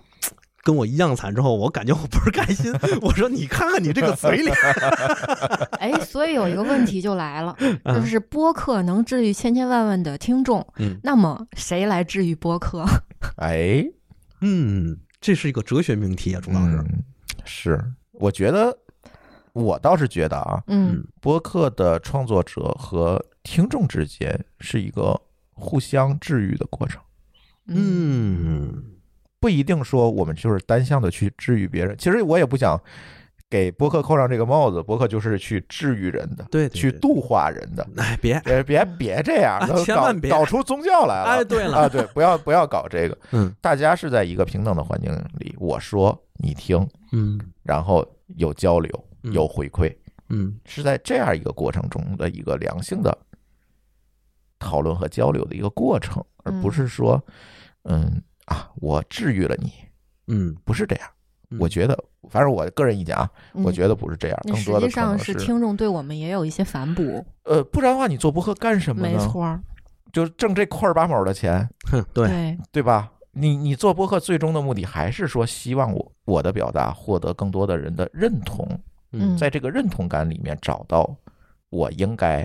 有的位置，嗯嗯，我应该想要得到的认可，嗯对吧？那你得到这个认可的同时，其实也是治愈自己的一个过程。对，而且录音对本来这件事儿在录制的过程中你就嗯挺开心的，对不然的话你不不会选择这个行业。没错，你那开追悼会的嘉宾除外，太沉重的嘉宾除外。 对，所以其实我也是在考虑这个事儿，就是为什么我能坚持两三年？嗯我们四个为什么能坚持两三年？就是通过很多家那个很多听友对我们的反哺，嗯，就是我们在这个过程中得到了可能比钱还要珍贵的东西。对，但实际上我们所有人都知道钱很珍贵，没错儿，但但是做播客除了钱之外，它还有其他的回馈，是钱买不来的。是的，是吧？这个东西我觉得才是播客让我感到很开心的一个地方。嗯嗯虽然说可能每一个播客它都有自己的发展方向，嗯比如说在那个播客元年的时候，很多人都开始玩了命的就去想去商业化，嗯甚至很多人呢，我也知道，包括我原来的老板，我原来的老板在这个风口上也开始做播客，啊，自己做自己的播客。哦哎，干嘛呢？他其实就想收一波，就想割一波流量，啊、这种还是真是有的，是不是？嗯，有不止一个个，还挺多的，嗯，割一波流量，他坚持了一年半，发现、还可以啊，能坚持一年半，对，因为他一直对这个事情有一个很美好的预期，这个预期就是我只要坚持一年以上，我就能获得巨大的流量。通过流量，我要获得更多的曝光度，通过曝光度和流量获取知名度之后，我就能变现。他嗯是亲自上阵吗？他亲自上阵，嚯，他特别累，除了音频之外，他还录短视频，嗯他还录长视频，你看得出来特别专业。可以，我当时我就我就想这这孙子啊，一定是发动了公司里其他的小小弟跟他一块儿做的这个事儿。嗯，那肯定的，对，然后一年半之后，每期播放量都没有超过一千嗯啊，大好一点儿的五六百啊七八百，差一点儿的可能大概一二百。大哥放弃了，啊嗯他说这个播客没有任何商业价值。 嗯然后那个他加我们俩有微信嘛，嗯，他要说播客没有任何商业价值，我说大哥你刚知道， 嗯，是你让我带坑里去了吧？他说我听你们录挺好的，我说你是你，我 是我，我心想早就不是我老板，还供着你， 哎呀嗯，是啊，这二零二二年又来了，不知道后面的这个市场，大家到底是以会以怎怎样一个态度去对待吧？嗯我总感觉，可能这些投机的在二零二一年这一年蛮多的，嗯来了很多，去的也很快，嗯嗯很多的节目断更啊，或者我们也明确的知道有一些确实就是蹭流量来的，嗯从那些话题性啊等等这些东西，我们也能看到。但是到二零二二年，我希望说，或者说我们也能看到，可能这个市场又会归于平静。嗯，嗯播客这一波又一波，可能这算是第三次风口了。每次对每次大家都说播客风口来了，嗯是一次又一次，这第三次的风口我看是过去了。嗯嗯，对，，你看，在二零二一年有很多的大的公司推出了播客的平台客户端，嗯但是呢，到了年底的时候，我们发现纷纷下架了。对对，就对不做了没错是啊。呃，二零二二年，如果大家真的每个人都一拍脑袋说“我操”，播客没有商业价值，嗯，我觉得播客的春天就到来了。我也这么觉得，嗯嗯，因为为这个行业开始进化了，对对吧？嗯进化就是发展的前提啊呀、是。当然了，进化了这么多次，也没影响咱 也有没那么高。但是我会发现，历史上每一次的这个进化，哦嗯，就是所谓的进化啊，打引号的，嗯嗯、都带来了一些新的变化。嗯比如说，嗯、上一次就是二零一五年，就是摩登天空那一波，闹摩登天空那时候嗯啊、就是有很多头部播客解体，有很多的破头博客，但是头部博客的解体，像糖蒜，那一次，咱嗯可以提名字，这大家都知道的事儿。嗯是糖蒜的解体，其实我们会发现糖蒜的历史地位就是播客界的黄埔军校。嗯哇哦，没错儿，他虽然不在了，但是他的火种传了下来。对今天我们几乎所有的对谈类的节目，多多少少都有糖蒜当年的影 子。对，嗯只要有木业的地方就有火在烧，对， 真的，真是的，糖蒜，你看当年的这个第二次浪潮留下了这样一个火种，嗯，第三次浪潮我们把火种捡起来，又嗯诞生了很多新的节目的形式。没错儿，嗯对啊，到了后面呢，我觉得通过这一轮，大家又在尝试各种各样新的内容形式，不仅是对谈类的啊，有一个新的内容形式的创新，比如说有这种声音纪录片儿嗯啊，嗯有这种非虚构故事，嗯嗯对，等等这些，又有一些新的尝试，会不会在这次浪潮里面又会去粗取精的留下来很多东西，对，变而成我们后面前进的力量？嗯对，对，而且在这儿呢，我也特别想说一点，就是我一直自己就是看这个播客这个事情嘛，嗯我就想播客它可能是有球场内也有球场外两种可能。嗯球场内呢，可能就是说我要利用播客这种声音作为商品，我要去变现，是，我要把这个播客单纯的商业化。嗯对对吧？但是还有一种方式呢，就可能是播客，我不需要它去变现，它去商业化，对，它是我其他事业或人生的一个窗口。它是一个表达渠道。对，对嗯甚至可以说是什么呢？比如说，我是卖大花裤衩的，嗯那我做了一个播客，嗯让通过播客的方式，让更多的人知道我卖大花裤衩，嗯然后去买我的大花裤衩去。嗯，这样我就能成为这个市场里大花裤衩的第一名你要说绕口令吗？啊！对，嗯，对，对是这样。其实像我们也是，就是刚才说了，让专业人士去做他自己的表达，这个嗯路径其实更多的也是帮助他们建立自己的个人品牌。嗯嗯像我们津津乐道那个节目，基本上就是这个节目。帮助我们这位主播完成了自己公司的冷启动，嗯，哦就是获得第一批用户，他公司的第一批用户都是通过博客来的。嗯太厉害了，这个对，嗯然后其他的节目其实也走在这样探索尝试的路上。真正你说通过播客带货，虽然说啊带货效果还行，嗯，对吧？也有人说，哎，进入到这个人群确实敢花钱。我说是，都程序员有是钱就是没处花，对吧？哎呦哎呦凡尔赛，呃哎呀，呃，确实是，就是现在这个大厂程序员们真的是收入没有问题，但是九九六嘛，没时间花，是听个博客也就把钱花了。这个程序员儿他们爱听什么？要不我们把这个听听听众的定位 定定为程序员儿吧，因为我听说程序员儿就会挣钱，但不会花钱。对，挣得多死得 早，完全不像咱这些艺术 生，不会挣钱，特会花钱。开玩笑，开玩笑啊。 开玩笑，开玩笑，对，嗯所以呢，在这个过程当中，我觉得把播客变成一个个人的表达渠道，可能是更加务实的一个选择。嗯嗯，没对错，我通过它去做原先流量思维下的那些事情，嗯我获取流量变现。嗯我们也看到有些播客是这么做的，嗯，但是做的，我觉得它还不如搞个抖音号啥，还真是效率可能更高一点还真是，啊。我不能说带货是错的，不能说汲取流量是错的，嗯，但是何必呢？